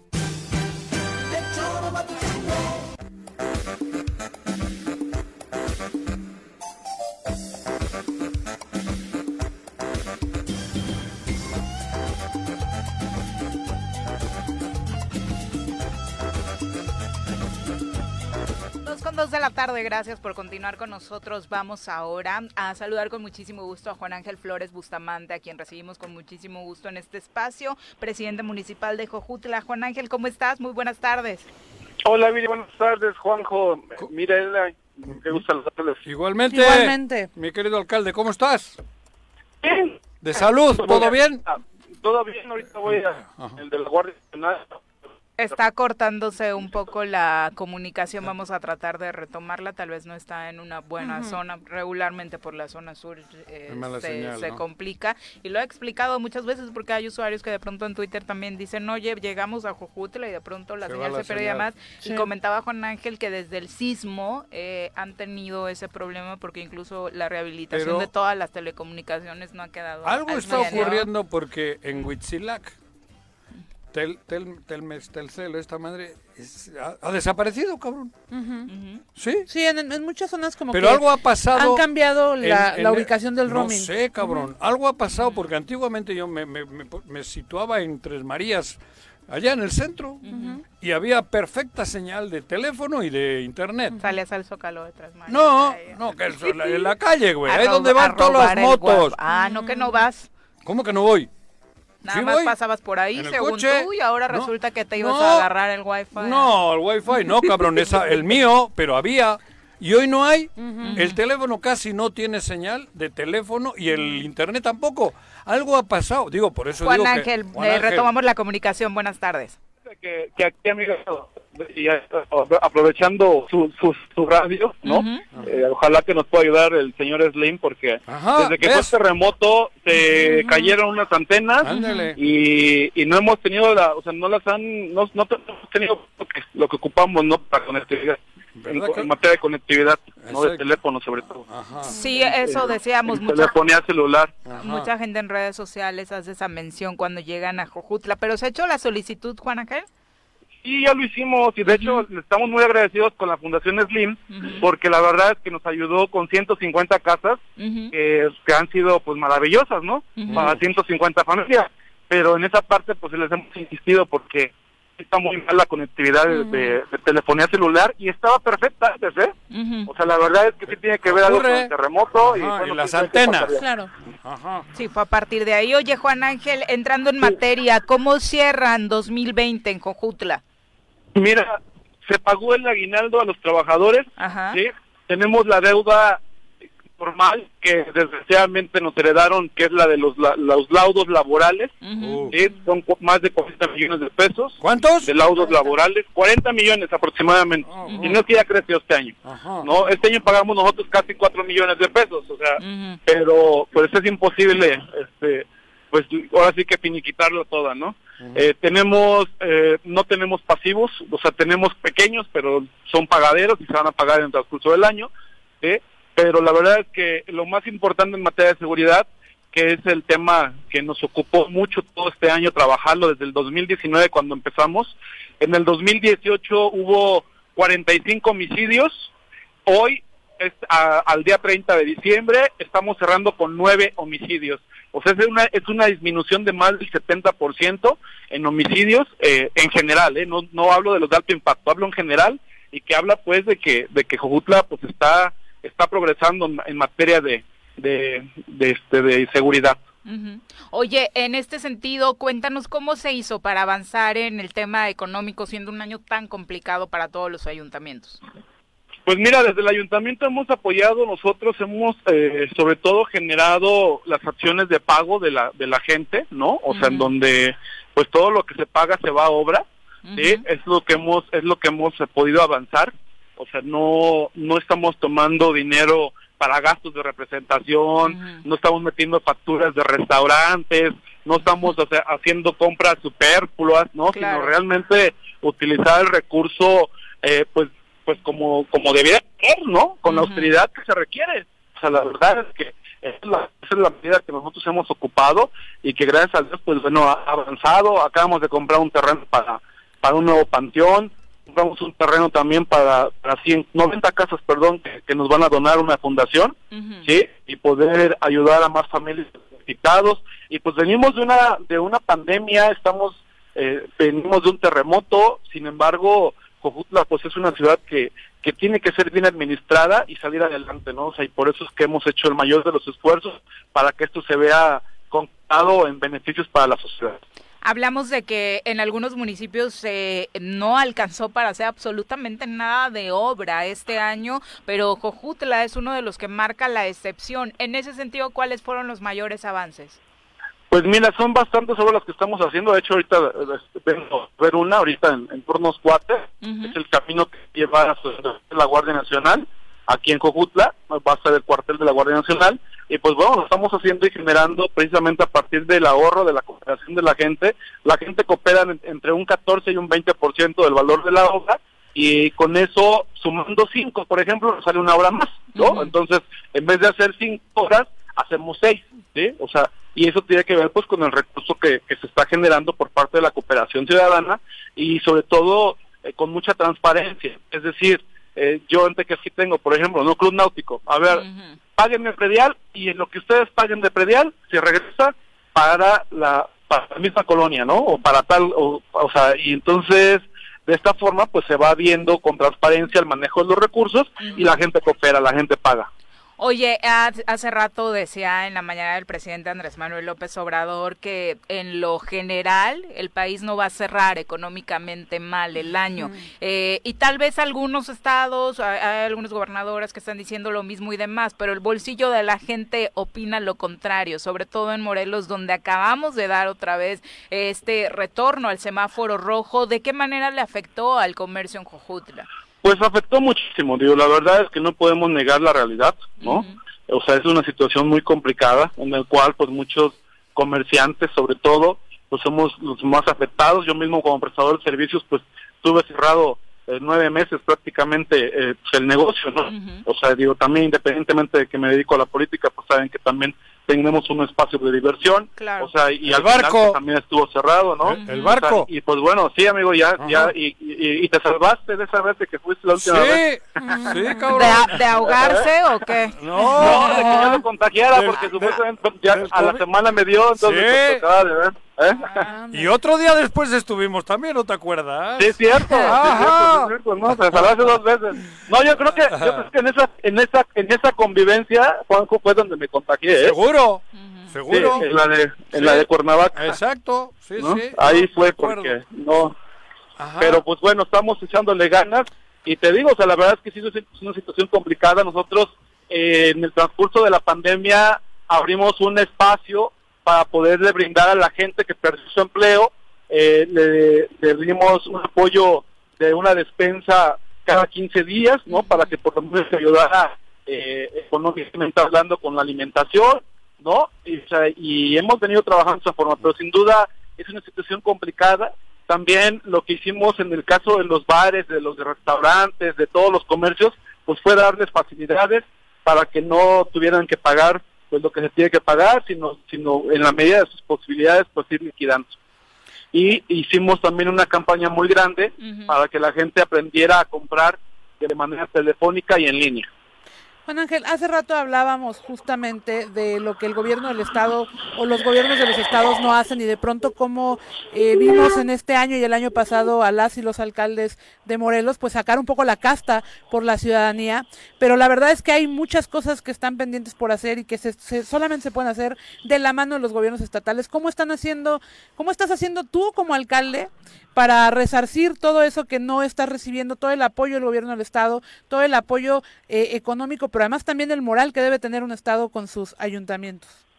Pues mira, la verdad es que mientras trabajes con la gente, mira, pues bueno, es, una forma de, de, poder, digamos, resarcir esa parte, ¿no? Digo, nosotros pues hemos estado en comunicación con el gobernador, eh, tenemos dos obras pendientes que se van a hacer, eh, desgraciadamente la carretera Valleca-Jojutla que pues fue un proyecto que, que se, se inició desde que estaba Fidel Jiménez, pues no se concluyó, llegó hasta Zacatepec, pero hay el, compromiso de que el próximo año se eche, pero ahorita, pues bueno, de hecho hace un rato me, me comuniqué con Marco Antonio Dorantes, que es el coordinador de asuntos municipales, y esas dos obras que son dos drenajes no importantes en la ciudad, pues se van a generar.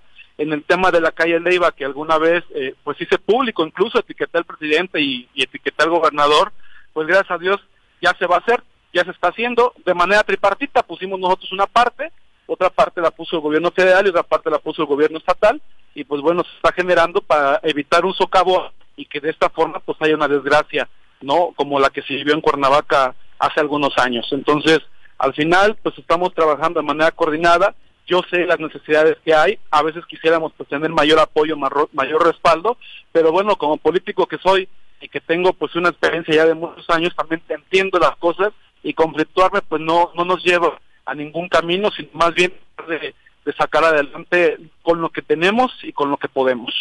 Oye, Juan Ángel, una parte que hemos dicho es muy importante para no dejar caer el ánimo es precisamente tratar de mantenernos motivados, incluso con pequeños detalles visuales que lograste establecer en muchas de las calles de, de Jojutla. Sí, la verdad es que se vio bien bonito. Fíjate que fue, fue una lástima que entráramos en el semáforo, ¿no? Amarillo naranja, perdón, pues estábamos en amarillo cuando se, se hizo la contratación, o sea, y la verdad es que quedó muy bonito, desgraciadamente pues tuvimos que levantar ya las cosas para que la gente pues no se aglomerara, porque pues cambiamos a naranja y luego en rojo, entonces pues la verdad es que sí es un tema que teníamos, no teníamos previsto, ¿no? O sea, y, pero bueno, al final la ciudad se lució y creo que es algo importante porque no es nada más, y, y yo lo digo, ¿no? O sea, el 52% de la población del municipio se dedica al comercio, ¿sí? O sea, cuando uno va allá en Cuernavaca a alguna de las plazas comerciales, pues también te motiva el adorno, el cómo está la ciudad, en este caso cómo está la tienda, ¿no? O sea, cómo lo adornan, cómo el árbol que ponen adentro, o sea, si está esto, lo otro. Entonces, al final, pues lo que tenemos que hacer es también, pues darle esa, esa perspectiva de que es una ciudad comercial y por lo tanto, pues tiene que embellecerse para que pues, la gente se anime a venir si ve una ciudad sucia, si ve una ciudad desorganizada, si ve una, una ciudad con delincuencia, si ve una ciudad este que eh, pues toda llena de baches, pues obviamente pues no va a querer venir. Entonces, nos ha costado mucho trabajo, pero ahí la llevamos y creo que somos ejemplo. Pues muchas gracias, Juan Ángel, por la comunicación y me gustaría que le enviaras a toda la Pero, gente. Espera, espera, espera. No, no, ah, no, el deporte, yo le tengo que preguntar Estás algo. en la lela, Juan ¿Qué. Bueno, no, lo escucho. Ya No. despertó, es que se nos No, estaba quedando estaba dormido. dejando que digas lo mucho que has hecho, pero ahora lo que viene. ¿Sigues en Morena? Sí, seguimos en Morena, Ajá. sí, seguimos en Morena, vamos a este, pues primero Dios, eh, eh, creo que hay muchas cosas que todavía podemos hacer en el municipio. Y en los tres Sí, años siguientes también. Vamos a, vamos a intentarlo, obviamente pues el partido es el que define, Ajá. el que decide, ¿no? Ajá. Y la gente sobre todo, ¿no? Sin la gente no somos nada. Eso, eso. ¿No? Eso. ¿Era todo? A ver, pues solamente Era todo, agradecerles, desearles un, un feliz año, ¿no? O sea, de verdad que, que este año ha sido muy, muy complicado, pero los que hoy tenemos la oportunidad y la dicha de escucharnos, de vernos, de escribirnos, pues agradecerle a Dios porque estamos finalmente concluyendo este año y muchas personas desgraciadamente no, no fue así, ¿no? y muchas familias sufrieron eh, pérdidas muy, pero muy, muy lamentables y muy tristes. Y entonces lo que tenemos que hacer es aprovechar la vida que tenemos, cuidarnos hasta que ya esté pues pasada esta situación que tanto pues nos ha quejado como pueblo en general en todo el mundo y que, que Dios nos traiga esa dicha, esa salud que requerimos todos, la prosperidad que se ocupa para también tener estabilidad en los hogares y sobre todo el amor. Muy buen año 2021 para todas y todos. Igualmente, Igualmente. Ángel, un abrazo, muchas gracias. Gracias, hasta luego. Hasta luego. Adiós. Son las 2 con 16. Nada más preguntas por el chisme, Juan Joder, José. Ah, yo sí, no, esta vez estuvo bien que Sí. Yo también quería preguntar. ¿A poco no, güey? Ah, pues eso, eso, Joder. es, eso es interesante. Es que Pues- ayer nos contaban que ya le estaban apartando ese lugar a Ponchito, ¿no?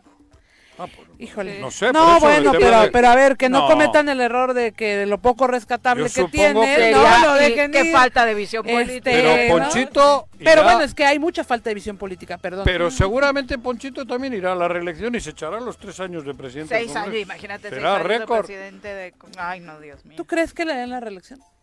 No O sea, sé, no, no. La gente. No, no, la gente, me refiero a la gente. yo creo que... Hablando de Alfonso, por supuesto. No, yo- es que con no Juan estoy- Ángel eh, se cuecen las habas aparte. No, pero es que va de la mano. No lo sé. Yo... Es que creo que esta, esta elección, Que la gente sí va a espero, votar tengo- por sí, personas. creo que va a ser muy atípica. Pero, entrada, no, yo no estoy diciendo... a yo- ser a ver, pero yo no sé quién va a ganar.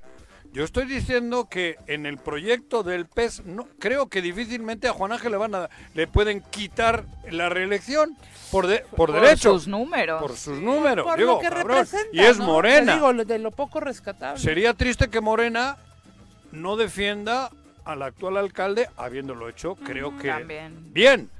Pues a eso me refiero. Y Ponchito, pues si ha sido tres años el presidente del Congreso, quiere decir que el PES tiene ahí una herramienta buena, cabrón. Y probablemente vaya a la que quede reelección. claro que el PES, no la ciudadanía. He dicho el No, PES. Ajá, por supuesto. ¿Qué dije? No, no, no, sí, nada más quise refrendarlo. Ajá. Y entonces, eso, eh, por ahí tiene que ir el camino. Yo creo que sería terrible desbancar a Juan Ángel para que vaya otro, el que sea.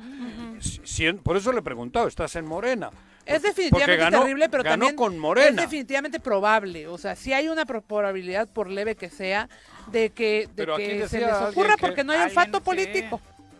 ¿no? por eso. O sea, A mí me ese- resultaría de risa ese- que estuvieran pensando en ese círculo. Pero hay un según se la saben ver, de esta- todas, todas. Me está preguntando la gente que por qué no entrevistamos a Albarrán. Albarrán se llama Sí, el chico. Gerardo Albarrán. Pero no hay, digo, creo que había dicho que sí. y Se había no. comprometido. Se había comprometido, pero no, ahora creo que le Nos canceló.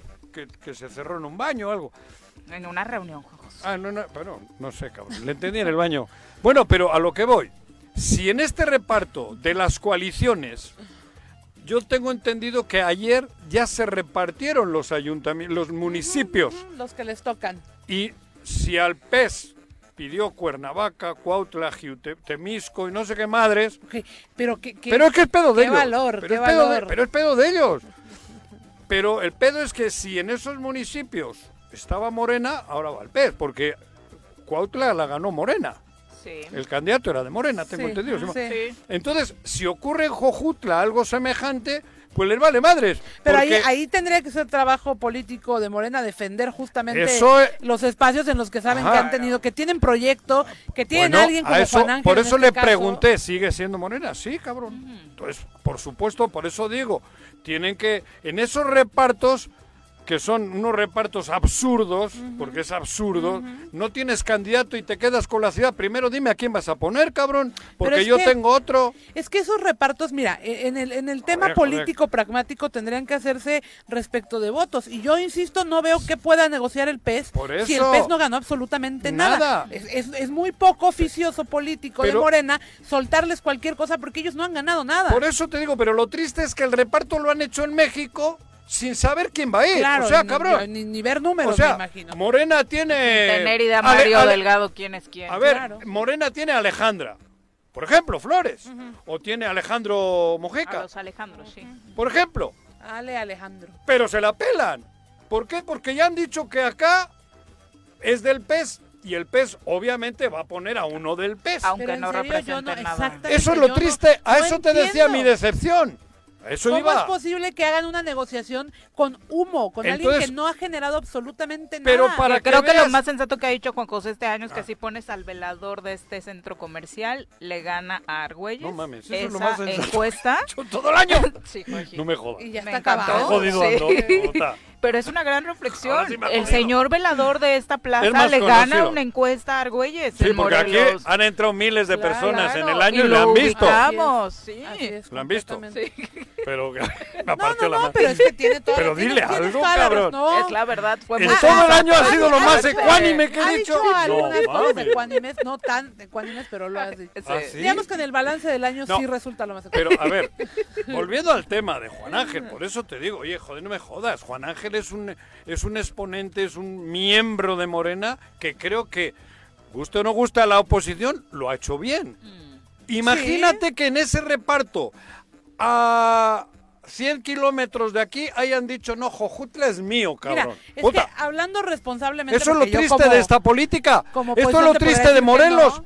Que Sí nos reparte- reparten allá sin decir, porque tengo uno mejor que Juan Ángel porque le quiere la gente. Entonces va, cabrón. Ah, haya una pásale, encuesta o ¿no? vamos Claro. a... Pero no, ya Pero repa- tengo uno porque quiero que yo sea, Es- porque eso- conviene a mis intereses. Exactamente. Es parte de mi ajedrez. Eh, Eso, así comencé el pero, programa. pero lo que yo tengo que decirte es, e Y el- insisto, al y otro de lado verdad, igual, qué ¿eh? vergüenza la falta de oficios políticos de cualquier instituto, el que tú me digas, Ah. que negocie con humo y que por eso ponga en entredicho, o más bien en, en, Que- en peligro que no valemos para nada. a la ciudadanía. Pero no, a la, ciudad, a la ciudadanía no le lo tienen que en tú cuenta. estás negociando son espacios de toma de decisión que impactan directamente en la ciudadanía. Y se los estás dando cabrón, a Juanito Pérez. Pero mi pesimismo, por eso te decía. Bueno, porque la, la ciudadanía ver, no cuenta, cabrón. Pero, pero y, a ver. Te lo voy a decir tajantemente. Dime. Tú eres un gran defensor de Morena. Claro. ¿No? De la. No, no, no, no, no, no de la a, cuarta transformación. Atención. No, bueno. No, no, no, te, bueno, no. Aquí no, no, yo históricamente. AMLO. Claro.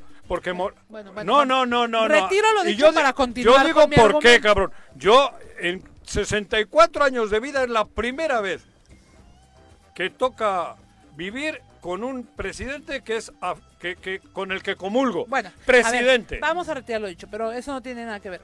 y obviamente Morena pues está cerca, ¿no? Pero no, no, ¿eh? no debes de decepcionarte porque, No. o sea, realistamente Morena como proyecto político, como partido político, ¿Qué?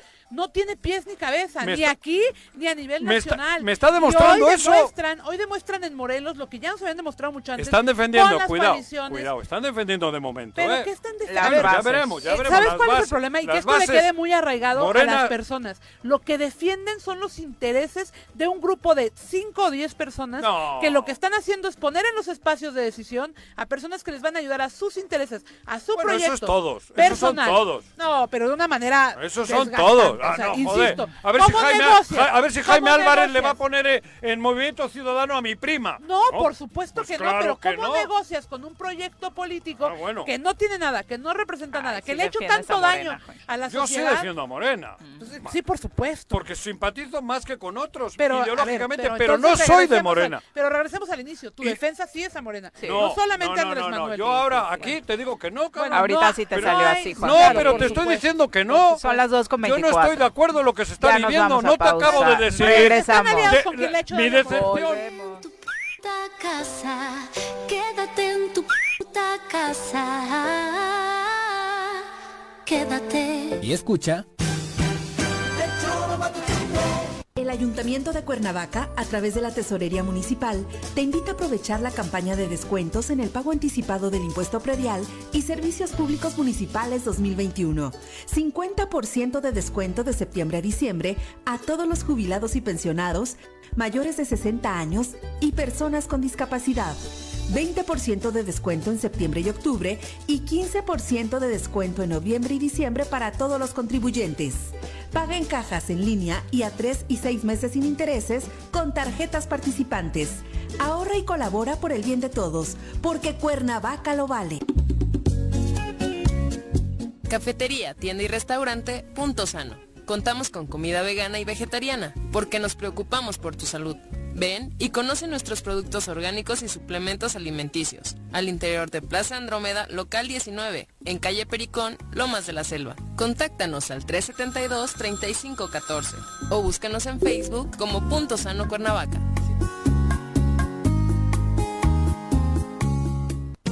En este segundo año, construimos la Academia de Música Benning, la Central de Emergencias y en la Avenida No Reelección introducimos un nuevo colector sanitario y la línea de agua potable. Tendimos concreto estampado y concreto hidráulico. Con esto nuestro municipio es un referente de crecimiento en el estado de Morelos. En Emiliano Zapata podemos seguir cambiando para bien de todas y todos, segundo informe de gobierno. Venta de Nochebuenas en Invernaderos Cuernavaca. Ven y escoge personalmente tu planta. Tenemos desde las más pequeñas hasta las más grandes con el mejor precio. Nos ubicamos a un lado de la planta tratadora Ejido de Acapancingo, en Cuernavaca, Morelos, cerca del recinto ferial. Contáctanos al 777-180-3580 o al 777-169-1099. Dale color a tu Navidad con las mejores Nochebuenas de Morelos en Invernaderos Cuernavaca.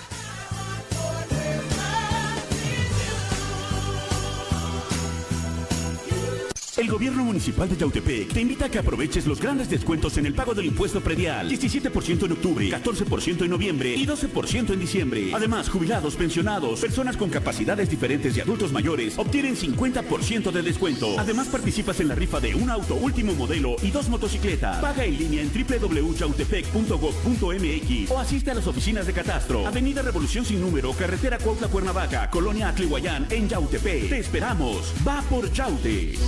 Este año ha sido difícil. Pero hemos aprendido mucho. A reinventarnos, a pensar y resolver las cosas de nuevas maneras. Y juntos lo seguiremos haciendo, cuidándonos todos. Te deseamos felices fiestas. colegiocuernavaca.edu.mx Tu camino al éxito. Paga 11 y recibe 12 meses de servicio de agua en 2021. El sistema de agua de Jutepec te invita a participar en la campaña de pago anticipado. En diciembre, obtén un 60% de descuento en recargos, gastos de cobranza y limitaciones de meses vencidos. La campaña aplica para tomas habitacionales y residenciales. Más información en el número 777-319-0082. Ayuntamiento de Jutepec. Gobierno con rostro humano. Quédate en tu puta casa. Quédate en tu puta casa. Quédate. Y escucha.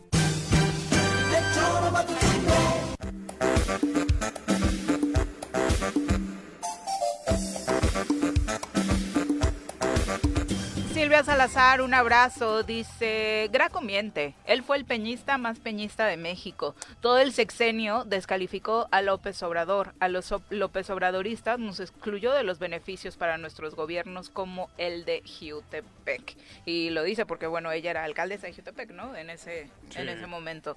Eh, Chacho Matar dice, se necesitan presidentes de partidos con la suficiente capacidad para negociar y ver por el bien de sus municipios y el Estado. Completamente. Eh, inteligentes y determinantes. Presidentes de partidos. Sí, por Ah. supuesto, porque al final, Dirigentes mira, tú dijiste hace rato algo muy cierto, ¿no? Este, ya nos, ya nos dan las cosas elegidas, ¿no? O sea, eh, y los Mas- partidos políticos somos como ese primer filtro y lo hacemos muy mal muchas Claro. veces, ¿no? O sea, y no podemos Porque decir, no, venden. lo hacemos increíble. Porque, digo, también cometemos errores humanos de, de- de confiar en gente que, pues, al Sí. final termina caso. por no. Claro. Pero también creo que tenemos que, que, que- Pero eso es que- un que error. hacerlo mucho mejor. Cuidado, errores Una sí. oferta política mucho mejor. Pero cuando el partido te ha vendido la candidatura no es un error. Cuando el partido ha Sí, tiene- decidido o- o- arbitrariamente claro. poner, no es un error. Error puede decir, puede ser. Por eso que- te digo, hay errores, cambie, hay errores humanos. Que son los menos, pero también hay No, eh, hay negocios. que hacen o negocios o la- intereses personales Pues esa es mi decepción. Pues, pues eh, ya no tiene que pasar. O sea, bueno, vamos a checar cómo le ha ido a nuestros amigos de la industria de la masa y la tortilla en este cierre de año. Nos acompaña a través de la línea telefónica Antonio Vázquez Quesada, líder de este sector en Morelos. Antonio, ¿cómo te va? Muy buenas tardes. Hola, ¿qué tal? Muy buenas tardes, tengan todos ustedes y gracias por, por la atención. Al contrario, interesados, ya hemos platicado en alguna otra fase de esta desafortunada pandemia contigo precisamente para hablar de las afectaciones que el gremio tiene. Supongo que las cosas no han cambiado demasiado y lo que nos llama la atención es que desafortunadamente eh, también están sufriendo por el tema de la inseguridad. Así es. Mira, todo todo mundo, todo mundo ahora sí que literal están sufriendo y padeciendo por esta pandemia, pero eh, digo, afortunadamente para nosotros, para el sector de la masa y la tortilla, y, y- y hablo en específico del estado de Morelos, que pues al menos mantenemos las ventas, pues es un, es un, un artículo de primera necesidad, es un alimento necesario y de consumo diario y generalizado. Así que tenemos que, que trabajar, o sea, y, y obviamente siguiendo las indicaciones, siguiendo las indicaciones de las autoridades de, tanto de protección civil como de, de salud. Solamente así podremos estar siguiendo trabajando. Y, y bueno, no podemos dejar de comer tortilla y sobre todo también en las colonias populares que más consumo tienen de este producto. Así es, y Oye. aquí estamos. Oye, eh, en este tema, como bien dices, las tortillas de alguna u otra forma son la invitada principal a muchos de los hogares eh, y por eso a ustedes en ese tema de las ventas no ha caído tanto. Pero platícanos de esta petición que están haciendo por- para el tema de la seguridad, porque los asaltos han crecido.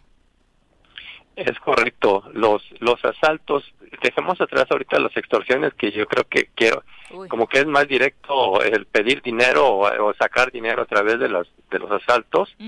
Se están dando mucho a la orden del día. Tenemos hoy y no solamente en el sector de la tortilla, sino en todos los todos los negocios como son carnicerías, pollerías, este, papelerías o todos los negocios que, que están y, y más que nada en, en las colonias populares, repito.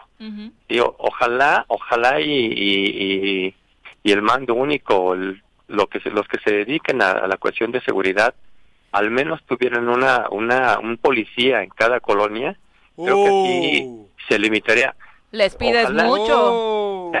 Les pides mucho. Ojalá, ojalá y así fuera, pero pues no, no, no prestan atención, no veo, hay muchas peticiones por parte de incluso Consejo Coordinador Empresarial de Morelos, donde yo también formo parte de, de ese grupo, este, a través de Ángela Dame hemos solicitado eh, eh, la atención, porque justamente ahorita por la misma necesidad de mucha gente que no tiene trabajo, este, lo, lo, lo excusan de esa manera para poder hacer sus sus fechorías, ¿no? Sus, esos pillos que andan haciendo sus robos.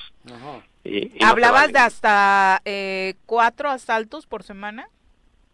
Es correcto, es correcto y, y, y repito, no solamente este, no solamente a- a- al sector, ¿no? En todas las colonias se da, en todas las colonias se da y, y, y no solamente también al, al, al dueño o al que está despachando la tortilla, sino que llegan clientes. y arrastran parejos, a los clientes también se los llevan de corbata y, y eso pues no se vale, ¿verdad? Este, está mal. Sin lugar a dudas, oye, la petición que como bien dices han hecho no ha sido escuchada absolutamente por nadie, es decir, ni un seguimiento le han dado. No, no lo da seguimiento y, y, y justamente eso eso lo comento porque incluso los, los encargados de la tortillería, las personas que están ahí, eh, no lo hacen por miedo a, a represalias y también dicen no pasa nada, no me van a regresar mi dinero, al contrario, me gano a este enemigo más y mejor así lo dejamos. Pero, Y es por eso. ¿cómo has dicho? Porque has dicho algo bien sencillo. ¿Poner un policía dónde? En cada, en cada, al menos en cada una de las colonias Fíjate, que tenemos en Ni Cuernavaca. siquiera está pidiendo tanto. Pero- pero ¿eh? ve, si no, O no pidió una patrulla completa. Ajá, Pero lo no. acaba de decir con una naturalidad, con algo que, que a nadie le ha caído de sorpresa. No has pedido, no sé, tanquetas. tanquetas. O sea, dicho- más bien lo malo es que no, que no esté ya así, pero ¿no? no hay un orga- no hay nada nada articulado, cabrón.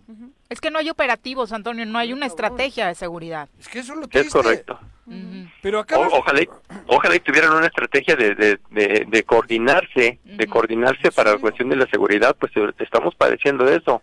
No quiero pensar que, que lleguemos a los extremos como en otros estados, pero pero sí es muy interesante que las autoridades prestaran atención, que a pesar de las de las peticiones que nosotros hacemos el sector empresarial en Morelos, que nos hagan casi que, que vaya hagan hagan hagan al- a- apoyen al, al, al empresario que está padeciendo ahorita en este momento. Toño. Toño, hace poco han estado aquí familiares míos directos que viven en Yucatán, en Mérida. Sí. Y ellos mismos decían, oye, esto es increíble. El cambio es brutal. En Mérida salimos y sentimos que hay seguridad, claro. pero continua. Llevan años haciendo, ponen cámaras, tal. O sea, hay todo un esquema. Avance. Y ellos dicen, aquí da miedo, cabrón. Me, digo, y no lo digo por joder. Me dijeron, la diferencia es brutal en algo tan sencillo como lo que acabas de decir tú. Es correcto. Y, y yo estoy hablando, fíjate, estoy hablando de las colonias populares, que son las colonias alejadas y que... y que Más que lo te- necesitan. que, que, que tentativamente este, están alejadas de la, inseguri- de la seguridad, vaya, pero en el centro de Cuernavaca que ocurran estos casos de asaltos y de robos, eso es increíble. Pero vas, vas, por ejemplo, a algún club de estos famosos privados y hay patrullas, porque pagan. O sea, tú... Sí, seguridad privada. en la- pero ese, no, no, no, privada, no. Están las patrullas del mando único, de, ¿cómo se llama esta madre? De Mando coordinado. Tú vas a entrar al club X de, de los estos y hay una patrulla de la policía en la puerta. O sea, y el pueblo que se joda. Y sobre todo esos lugares, esos lugares que de por sí, Ya eh, tienen. yo me he fijado, para no decir nombres, en algunas plazas Ajá. comerciales que incluso creo que las cerraron, Ajá. pues van hasta, llevan sus guaruras y todos van a- acompañados de sus guaruras, de sus Claro. gentes, y, y, y uno, de plano, uno de plano no, no, no vale para tener esa seguridad, al menos, como, di- como dije al principio, una patrulla siquiera por colonia para que sepan los delincuentes que hay alguien cuidando y se abstengan de hacer cualquier, del, cualquier robo. Antonio, pues muchas gracias por la comunicación. Oye, acaba de decir Andrés Manuel que no va a subir la tortilla en el No va a subir. 2021, ¿no? Eh, estoy, estoy viendo aquí en el choro que, que ha dicho esta Mira, mañana, ¿no? con, con este tema, con este tema justamente siempre a fines de año, nosotros, para nosotros es un reto, la verdad es un reto abatir costos de producción porque suben, sube todo, sube todo, dicen que no ha subido la luz, dicen que no ha subido el agua, que no ha subido, todo, todo subió, todo ha subido, en, en porcentajes graduales, pero han subido. El, el- lo que se refiere al maíz, siempre la tendencia en estos momentos de, de cosechas tiende a la baja, pero esta vez subió, subió más justamente porque el presidente de México emitió un precio de garantía que iba a ser de 5.750 pesos por tonelada. Entonces los productores ya no quieren vender a menos, tiene que ser ese, ese, ese es el costo del precio de tonel, por tonelada de maíz.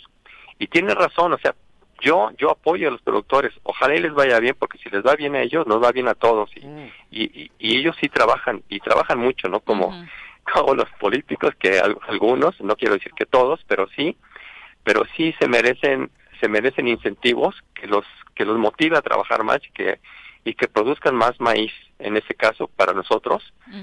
Pero sí, el maíz no, no, no bajó de precio, justamente estamos en pláticas en pláticas con, con autoridades federales que se que les compete este asunto de la tortilla y supuestamente nos van a resolver de aquí a febrero para que nos den un precio un precio especial de la torta del maíz y así nosotros no tengamos que subir más el precio de la tortilla pero pero ojalá y se den esta, esta, Hoy- esta hoy- situación Hoy comentábamos que hay que tener unos hábitos buenos de alimentación, pero la tortilla está dentro de. Claro. La tortilla Sí, de está en maíz. la canasta básica recomendada Por siempre. eso, la de maíz. Sí. La tortilla, la tortilla de maíz, ¿no?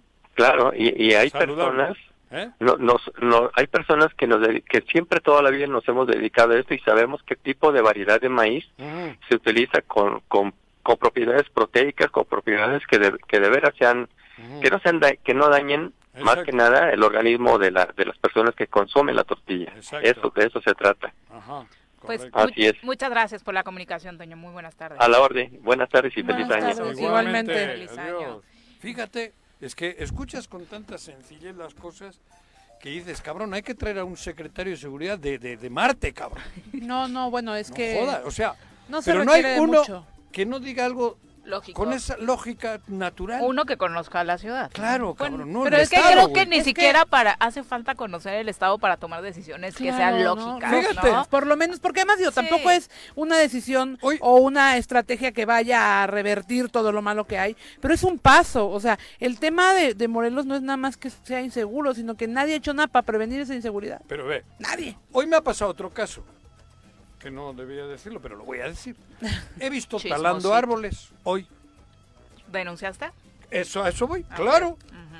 Cinco números hay. Cinco. Protección Civil del Estado. ¿Sabes qué me ha dicho? Ese es pedo de otros, no es mi Mm, pedo. mm. Protección, marqué, ¿eh? 911. Lo vamos a ver, a ver si hay una patrulla y mandamos, que no han ido. Y luego Profepa o no sé qué madre no contestan. Tengo los números, si quieren les digo. Sí, sí. Me eché media hora queriendo, queriendo decir, digo, oye, están talando árboles en un punto ahí. Sí, sí. No he podido, cabrón. Cinco a cinco. El gobierno del estado me ha contestado diciendo, ese no es nuestro pedo, es federal. Le digo, ¿cómo no, cabrón? Si no estoy hablando de Chihuahua. Claro. El atala de árboles es en Morelos ahorita. A lo mejor Pero creyeron además- que hablabas de Bilbao realmente. Ah, igual, Juanji, igual, cabrón. y No, pero esto que es un asunto lo del digo ayuntamiento de sin- Bilbao. con todo el, digo, dolor. Pero además es esta pequeña línea de las competencias, porque siempre pasa eso. Claro. Invariablemente en cualquier caso ¿Quién te en donde en hay el 911? pedo, ¿Ese quién es? El tema de las competencias, el Estado. El Estado. Voy a ver. No me ha dicho, no me ha dado nada, ni una... No, no, ahorita vemos a ver si hay alguno por ahí cerca para mandar. Le digo, Bueno, cabrón, están esa es talando una analogía árboles. de lo que pasa con la seguridad. El otro, hay otro que es, no sé qué chat. Otro, ¿no? Segurichat. Segurichat. Marco al Segurichat y me pregunta, ¿de qué grupo eres? A positivo, le digo, cabrón, ¿de qué grupo? ¿De qué? De sangre, güey. No, si no estás en Es un que es grupo... para empresarios. Es para empresarios, Sí. le digo, pero me ha dado un empresario este número. No, no. Si no estás en un grupo, yo no puedo. Te estoy diciendo que están talando ahorita, cabrón. Qué barbaridad. Lo siento. Dime de qué grupo eres. Bueno, eso es, eso es Eso- una lástima y es, y es un reflejo de lo que pasa en otras situaciones. ¿Ve cómo talaban? Por De la los hombres burocracia que y las competencias. Pero entonces, ¿qué dices? Pues que talen, De los cabrón. panchos, ¿no? Más ¿Cómo de- quieres que no tenga pesimismo? Sí, no, O sea, completamente. eso, el gobierno del estado le vale madres.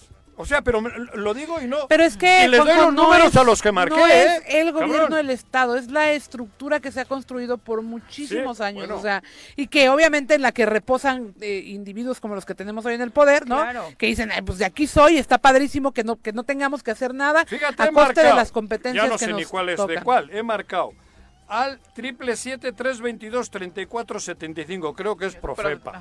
Creo. He marcado al triple siete cien cero cinco quince. No sé quién chinga es. No sé. Emergencia 900. Te lo, lo tengo aquí, ¿eh? 911. 317 55 99. 3100 13 13. 3562 69. Ninguno, cabrón. Ninguno. No hay forma. Casi marcas todo el directorio telefónico. Todos esos he marcado preocupado porque he visto cómo talaban Y los es árboles. tristísimo. Pero cómo talaban ilegal, ¿no? Es O sea, tristísimo ver talar un árbol, pero tú imagínate a la ciudadanía que quiere reportar un delito, Pero- que la están asaltando, que hay un incidente violento enfrente de su Eso. casa, No, pero es que eso se pasó- te metieron al negocio y que sucede lo mismo. mismo. Esas ganas de denunciar Ese se es el quedaron gobierno muy del lejos. Estado, o sea, cabrón. pasó, pas- pasaron 10, 20 personas por lo que pasó Juan José hoy en el tema de seguridad Ajá. y hoy la gente prefiere no denunciar. Eso te digo.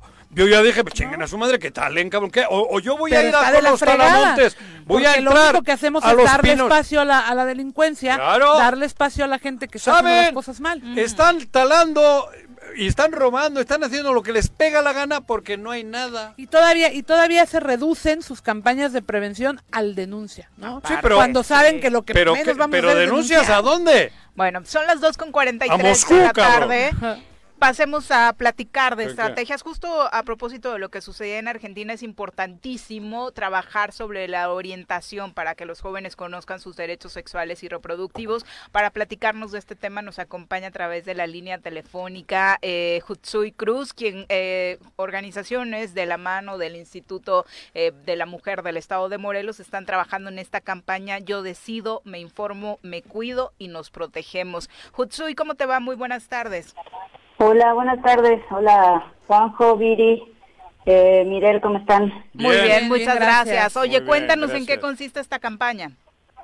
Pues mira, eh, fíjate que en el marco de, del Fondo del, para el Bienestar del Avance de las Mujeres 2020 hay una serie de estrategias que se han estado desarrollando en conjunto con el Instituto de la Mujer para el Estado de Morelos. Y, y bueno, una de las eh, ideas con esta campaña, entre otras actividades que se han estado realizando, es que la información en materia de educación integral en sexualidad, derechos sexuales y reproductivos, métodos anticoncep- anticonceptivos, en general todo lo que tenga que ver con prevención de embarazo, llegue a las personas jóvenes, sobre todo que no están eh, tan cercanas a esta a esta información. No sabemos que durante muchos años el tema de sexualidad se ha tratado eh, con, con mucho tabú al respecto, ¿no? Es decir, eh, son temas que no se hablan, que no se dicen, que se deben de mantener en secreto, ¿no? En, en, cierto sentido.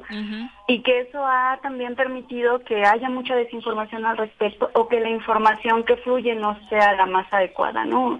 Hay, en, en, el estado de Morelos, por ejemplo, para el 2016 hay una, una tasa muy alta sobre el, sobre el promedio nacional de embarazo entre adolescentes entre 10 y 19 años, que estamos hablando del 36.2%, que es, es, está muy alta, y que al final se convierten eh, en materia de embarazo adolescente, sobre todo para las mujeres, en la continuidad de un círculo de, de, pobreza y de falta de oportunidades, ¿no? ¿no? No estoy diciendo que los embarazos en sí mismos sean negativos, sino más bien que en ciertas condiciones y a ciertas edades pueden tener implicaciones mucho de mayor riesgo que para alguien que decidió estar embarazada, que para alguien que de manera consensuada, planificada e intencionada decide ser madre, ¿no?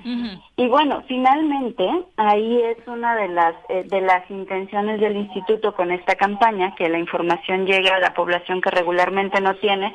La idea de la campaña es que sea en términos eh, mm, muy coloquiales, que sea desde una perspectiva de juventudes, que es muy importante y también de empezar a desmitificar estas condiciones de sexualidad en, en adolescentes y jóvenes sobre todo, ¿no? Que mucho muchas de las eh, negativas que se han encontrado para no hablar de sexualidad es que contra más se hable más ganas van a tener de tener relaciones sexuales, ¿no? O, más ganas van a tener de experimentar.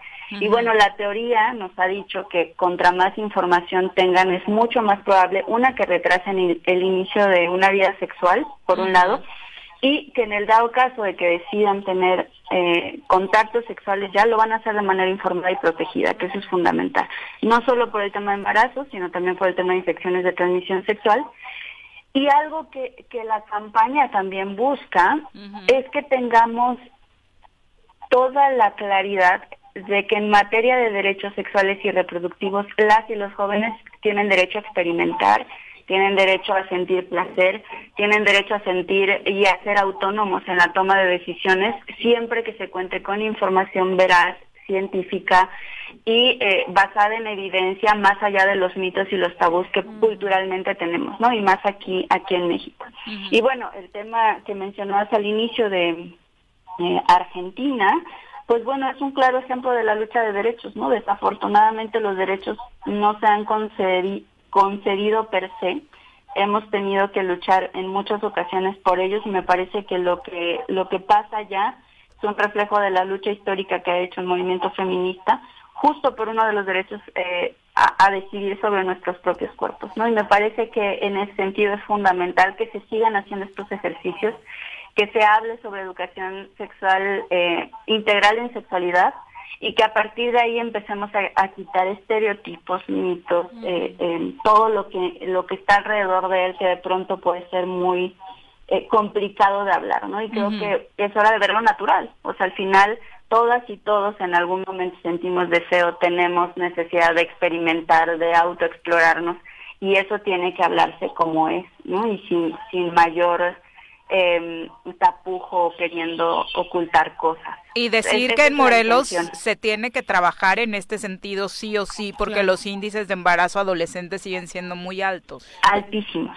altísimos sobre el promedio, ¿no? De los que más, más alto índice son Tetecala, por ejemplo, Totolapan, Ocuituco, Puente de Ixtla, Tlalnepantla, Yautepec y Ayala, que están sobre el 40%, ¿no? Entonces, es, es, una, es una realidad que no podemos ocultar, es una necesidad, como bien lo has dicho, y creo que, que las coyunturas son importantes. Lo que pasa en Argentina me parece que tiene que ser algo que escale, no solo allá, sino en toda América Latina, porque... Eh, contra más información tengamos, mayor va a ser la posibilidad de todas, sobre todo las mujeres, de decidir qué hacer con nuestro cuerpo, si deseamos o no tener hijos y cuántos hijos tener y hasta qué edad los queremos tener también. Y creo que eso es algo que tenemos que empezar a incentivar. Y eso, la educación integral en sexualidad es holística, no solo se fija en condiciones sexuales o biológicas, sino también en aspectos cognitivos, psicológicos, sociales, ¿no? Y, me parece que tiene que empezar a permear en todos los aspectos educativos, ¿no? Las escuelas tienen que empezar a mostrar eh, y hablar, a tocar este tipo de, temas de manera abierta y para eso también hay que acompañar a las y los docentes a que tengan herramientas para hacerlo porque evidentemente no es sencillo, eso también es real, pero contra mayor eh, esquemas o estrategias o planes de acción tengamos para incorporarlo a las currículas, por un lado, que el sistema de salud sea amigable para que las y los adolescentes se acerquen y, decidan ir a preguntar qué onda con mi cuerpo, me está cambiando, estoy teniendo pensamientos que antes no tenía y que ahora eh, son recurrentes y, y, que sepan que no está mal, ¿no? Que es parte también del crecimiento del ser humano. Y también si, si tengo deseos por parejas eh, del mismo sexo, que tampoco hay una recriminación, hay una violencia, son partes de nuestros derechos sexuales y reproductivos, y que es importante eh, decirlo así, ¿no? No pasa nada, son experiencias y cada persona decide qué hacer con su cuerpo, con quién relacionarse erótico, afectiva o sexualmente, y al final eh, nadie tiene derecho a decirnos que eso está mal o que no debe de ser, ¿no? Es decir, la educación en general, por eso es integral, porque tiene que abordar todos estos aspectos, no solo los, los biológicos, que de pronto ahí nos quedamos nada más, sino todas las implicaciones sociales, emocionales y psicológicas que están en, en este proceso de, crecer y de crecimiento que todos los seres humanos eh, tenemos. ¿no? Pero además, Hutsui, yo creo que justamente en el debate del tema del derecho eh, a decidir sobre nuestro cuerpo, eh, es fundamental que se abran eh, o que se desmitifiquen todo lo que hay alrededor de los derechos sexuales y reproductivos, porque parte justamente de la batalla que se da en el debate es sobre estos temas y hay mucho desconocimiento, incluso de legisladoras, de legisladores que intentan ¿no? defender sí la causa, pero que desconocen todo, todo lo que los derechos sexuales y reproductivos y creo que sí es momento de que el tabú se rompa, de que desmitifiquemos, de que empecemos a generar una cultura de la sexualidad desde una óptica de salud, ¿no? De, manera integral, de manera educacional y creo que sí es muy importante este tipo de campañas pues para lograr eso y para que el debate que hoy estamos viviendo sea un debate que fructifere a lo que pasó el día de ayer en Argentina, por ejemplo. Sí, no, totalmente. Me parece que en la medida en que la información fluya y lo veamos como algo a lo que debemos de tener acceso, eh, hombres y mujeres, y, lo pongo así, pero creo que es más en hacia las mujeres, ¿no? Tenemos más prohibido nuestro cuerpo. Claro. Tenemos eh, menos eh, condiciones de ejercer nuestra sexualidad de manera plena, placentera y libre. esa es una realidad. Y creo que ahí es el gran reto que tenemos, cómo logramos, no solo para que nosotras tomemos ese, e, e, ese derecho y lo ejerzamos, sino para que no nos recriminen desde afuera, ¿no? Claro. Porque habrá quienes ya estemos en este proceso de si es mi cuerpo, yo decido, pero de pronto uno sale a la realidad y te topas con un montón de prejuicios y, de insultos, ¿no? Porque no solo son prejuicios, agresiones, etcétera, que al final pues haces, o sea, avanzas un pasito y repliegas dos ante tanta tan tanto reclamo externo, ¿no? ¿Dónde y, cómo veremos luchas. Ajá, ¿dónde y cómo veremos esta campaña y a partir de cuándo? La campaña recién arranca, eh, lo vamos a ver en redes sociales, estamos buscando y por ahí tenemos algunos eh, vínculos ya con, sobre todo redes comunitarias, para poder hacer este ejercicio y que llegue a poblaciones a las que regularmente no, no llegan estas campañas, con algunos spots de radio. También habrá un par de videos que van a hablar sobre cuatro cosas particulares. Una es prevención de embarazo, la otra es una ruta de acción de qué hacer en caso de que se esté sufriendo violencia, ¿no? Eh, sobre todo para adolescentes y jóvenes. También dar a conocer la línea de atención del instituto que tiene 24 horas para eh, adolescentes y jóvenes, que ahí igual ya la, puedo dar, que es triple siete dos sesenta y siete cincuenta y ocho treinta y cinco. Ante cualquier sensación de estar en peligro se puede llamar. Hay atención psicológica y legal para poder dar seguimiento a casos particulares y también por, por medio de redes sociales a partir de ICAR, ¿no? Como estas postalitas con mensajes muy claros, como yo decido sobre mi cuerpo, tengo derecho a autoexplorarme y demás. Ya por ahí en la página del instituto hay algunos mensajes al respecto. Y bueno, la idea es que eso, no solo se vea la sexualidad como el, acto de concebir o, reducido simplemente a un acto sexual, sino como toda esta condición de autoexploración, autonomía y una, un ejercicio pleno de una sexualidad libre eh, y, y, placentera sobre todo. Exacto, Jutsui, pues muchas felicidades por este trabajo. Buenas tardes.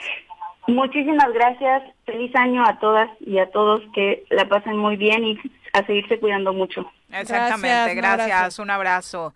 Bueno, pues es importantísimo que se trabaje así. Es increíble que acabemos de hablar de un evento tan importante como este sucedió en Argentina y que nos enfoquemos, volteemos un poquito la hoja a ver nuestro estado, nuestros municipios y los índices de embarazo adolescente estén a estos niveles, ¿no? Por encima de la media nacional. ¿Sabes qué me, qué me da, qué me sorprende? Justamente eso, que teniendo por encima de la media nacional estos índices no hayamos ya llevado a debate este tema porque las niñas, porque son niñas, eh, no deberían estar pasando por estos procesos, ¿no? Y sí, de entrada, por supuesto, lo que decía Hutsui es completamente cierto, tenemos que reeducarnos en el tema de los derechos sexuales, pero hoy hay una realidad que está ahí y que no queremos cambiar y que a la que estamos obligando a niñas a padecer por cuestiones políticas o ideológicas que, que trascienden o que no deberían trascender a estos temas. Y es un tema de salud pública, no hay que olvidarlo. Nos cuesta, por supuesto, a todos y lo peor cuesta vida de estas niñas y, adolescentes. Leo Ayala, un abrazo. Dice, Viri, te invitamos a visitarnos en Dulcería La Nacional, ahí en Temisco.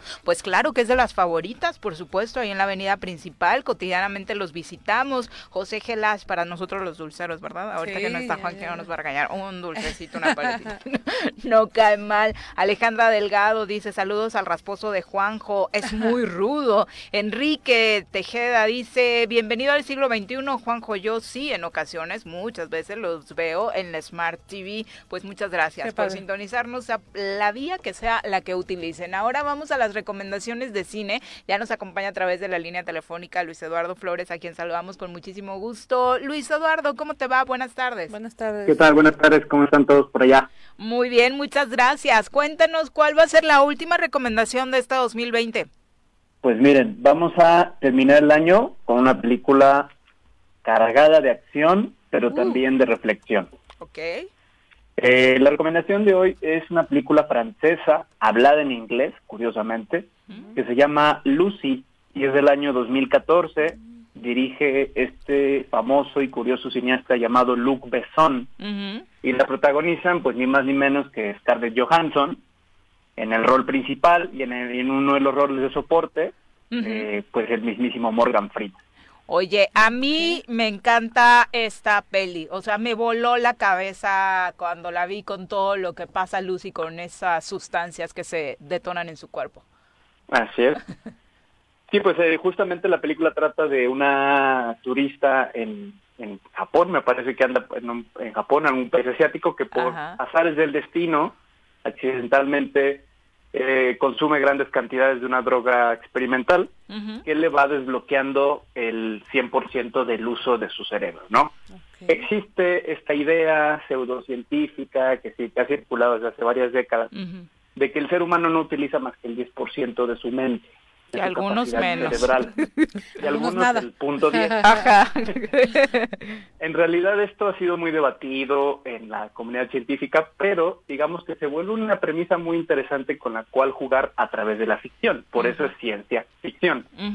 Entonces, se vuelve interesante todas estas habilidades que va adquiriendo a través de, de, los porcentajes que se van desbloqueando. Es una película súper estimulante en lo visual, tiene escenas de mucha acción, tiene momentos en los que nos, nos plantea preguntas que yo diría son fundamentales, ¿no? Que se plantean desde la filosofía. Es una mezcla muy interesante de ingredientes. A mí me gusta muchísimo la película. Sí, e, es de mis favoritas, te decía precisamente porque de pronto pareciera una película X de eh, ficción, pero te hace planteamientos filosóficos sobre esto que empieza a suceder en el cuerpo de Lucy, ¿no? Claro, al final de cuentas eh, se plantea estas preguntas que menciona y es una forma interesante, ¿no? Yo siempre he dicho que cuando, cuando algo que está pensado en un primer nivel para entretener, para estimularnos, para divertirnos, nos abre caminos hacia plantearnos cosas ya más profundas, pues me parece que, que, es algo que se agradece y que en esta película se vuelve ad hoc. Lo que algunos científicos reflexionan es que esta idea del 10% de la mente viene de una intención del ser humano de mejorarse a sí mismo, de que siempre hay la posibilidad de mejorar nuestra capacidad mental y física, como una especie de alegoría de nuestro potencial ilimitado si en verdad nos ponemos las pilas en lo individual y en lo colectivo, ¿no? Pues bueno, esta película juega con esta idea, es un cineasta muy bueno, Luc Besson, es conocido por películas como eh, El León el Profesional, El Quinto Elemento. es un cineasta bastante bueno que le gusta jugar no solo con, con películas, o sea, no ser solamente películas que sean visualmente estimulantes, sino que nos dejen algo, por así decirlo. Exacto, porque acá a la par que vamos conociendo a Lucy también eh, lo que decías, visualmente te va metiendo escenas de, del universo, de cómo pues prácticamente, como una analogía, ¿no? De que el cuerpo de Lucy está pues absorbiendo todo esto. Sí, sí, sí, les digo, es, es, como una especie de ensalada muy exótica y deliciosa de elementos de historia, biología, ciencia, o sea, juega con muchas cuestiones y a mí me parece que, nos lleva a, utilizar el poquito más de ese 10% hipotético, ¿no? que solamente bueno, de, entrada ya, a quienes no la hemos visto ya nos la vendieron muy bien, ¿eh? Sí, definitivamente. Es muy buena y la pueden encontrar en Netflix, precisamente eh, para que esté al alcance de, todos. Hoy en día quien no tiene acceso a una cuenta de Netflix y pues ahí está, esperando a, a que la, le echemos un ojo. Oye, y hablando específicamente del eh, director, es como una de sus grandes obras, dirías, porque de pronto la más conocida es El Quinto Elemento, me, me parece, ¿no? A mí me gustó mucho Juana de Arco, su versión de, de Juana de Arco me encantó, pero me parece que sí hay una identificación entre todas estas cintas por el planteamiento filosófico que hace. Pues la verdad es que Luc Besson es un cineasta que no falla, ¿no? O sea, yo no he visto la de Juana de Arco, me encantaría verla porque es un personaje muy interesante y Besson es un gran, un gran narrador. Eh, pero justo es eso, Besson hace cine eh, que, que, es bastante accesible, digámoslo de esta manera, como a muchas películas que quizás no andan buscando algo tan denso y reflexivo, les puede gustar Besson porque sabe, sabe inclusive sabe transitar entre diferentes tipos de públicos. Inclusive él es uno de los que hablan de que toda obra cinematográfica es comercial, por ejemplo. ¿no? O sea, que, que, de pronto estas etiquetas que lo único que generan son eh, prejuicios y poses, Pues, pues él es uno de los que le gusta como demoler estos, estas ideas. ¿no? A mí me, me gusta mucho su actitud y sobre todo su cine. Pues sí, la verdad es que vale mucho la pena. Nos cuentas si la ves, Mirel, por favor, tu sí, opinión. Sí, seguramente la veré. Ok. Seguramente en estos días de asueto la veré. Se suena muy interesante. Vale mucho la pena. Y el ingrediente de, de Morgan Freeman, que no sé a quién se le ocurrió, pero es fabuloso que ya este tono de deidad, ah, ¿no? Ah, creo que entonces ya vi. Alguito debía haber visto, porque tengo como esa imagen, pero seguro la veré. ¿Por, qué le dieron esta, este, a quién se le ocurrió, Luis? Híjole, no sé, pero yo siempre agradecería escuchar cosas con la voz de Morgan, Freeman. y en este caso que Freeman te explique este supuesto 10% y el personaje de Freeman de hecho es un catedrático. Es uno de los pocos que han investigado este tema del 10% de la mente en la película.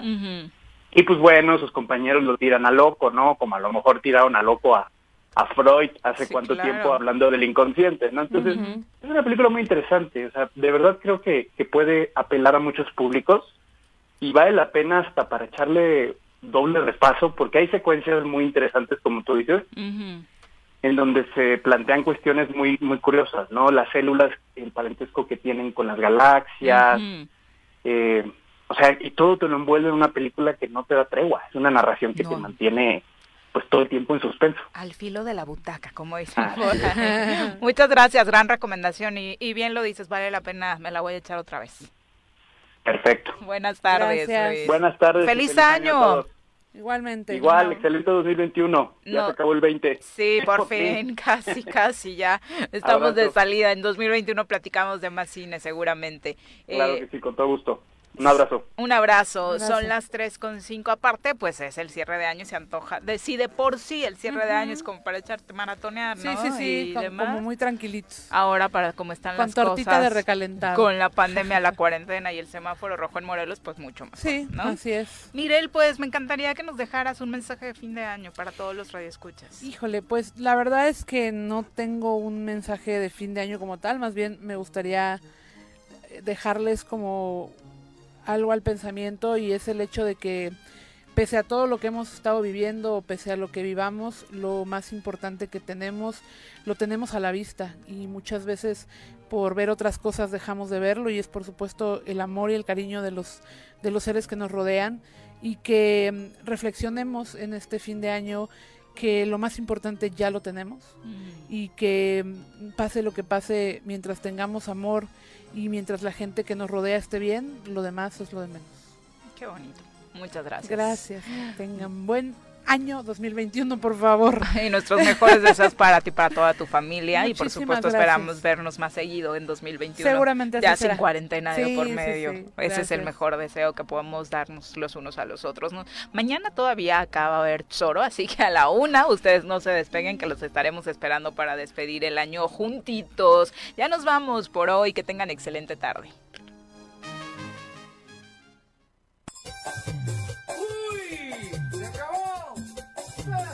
Esto. Esta fue la revista informativa más importante del centro del país. El Choro Matutino. Por lo pronto, el Choro Matutino. A bailar y a gozar, porque el Choro Matutino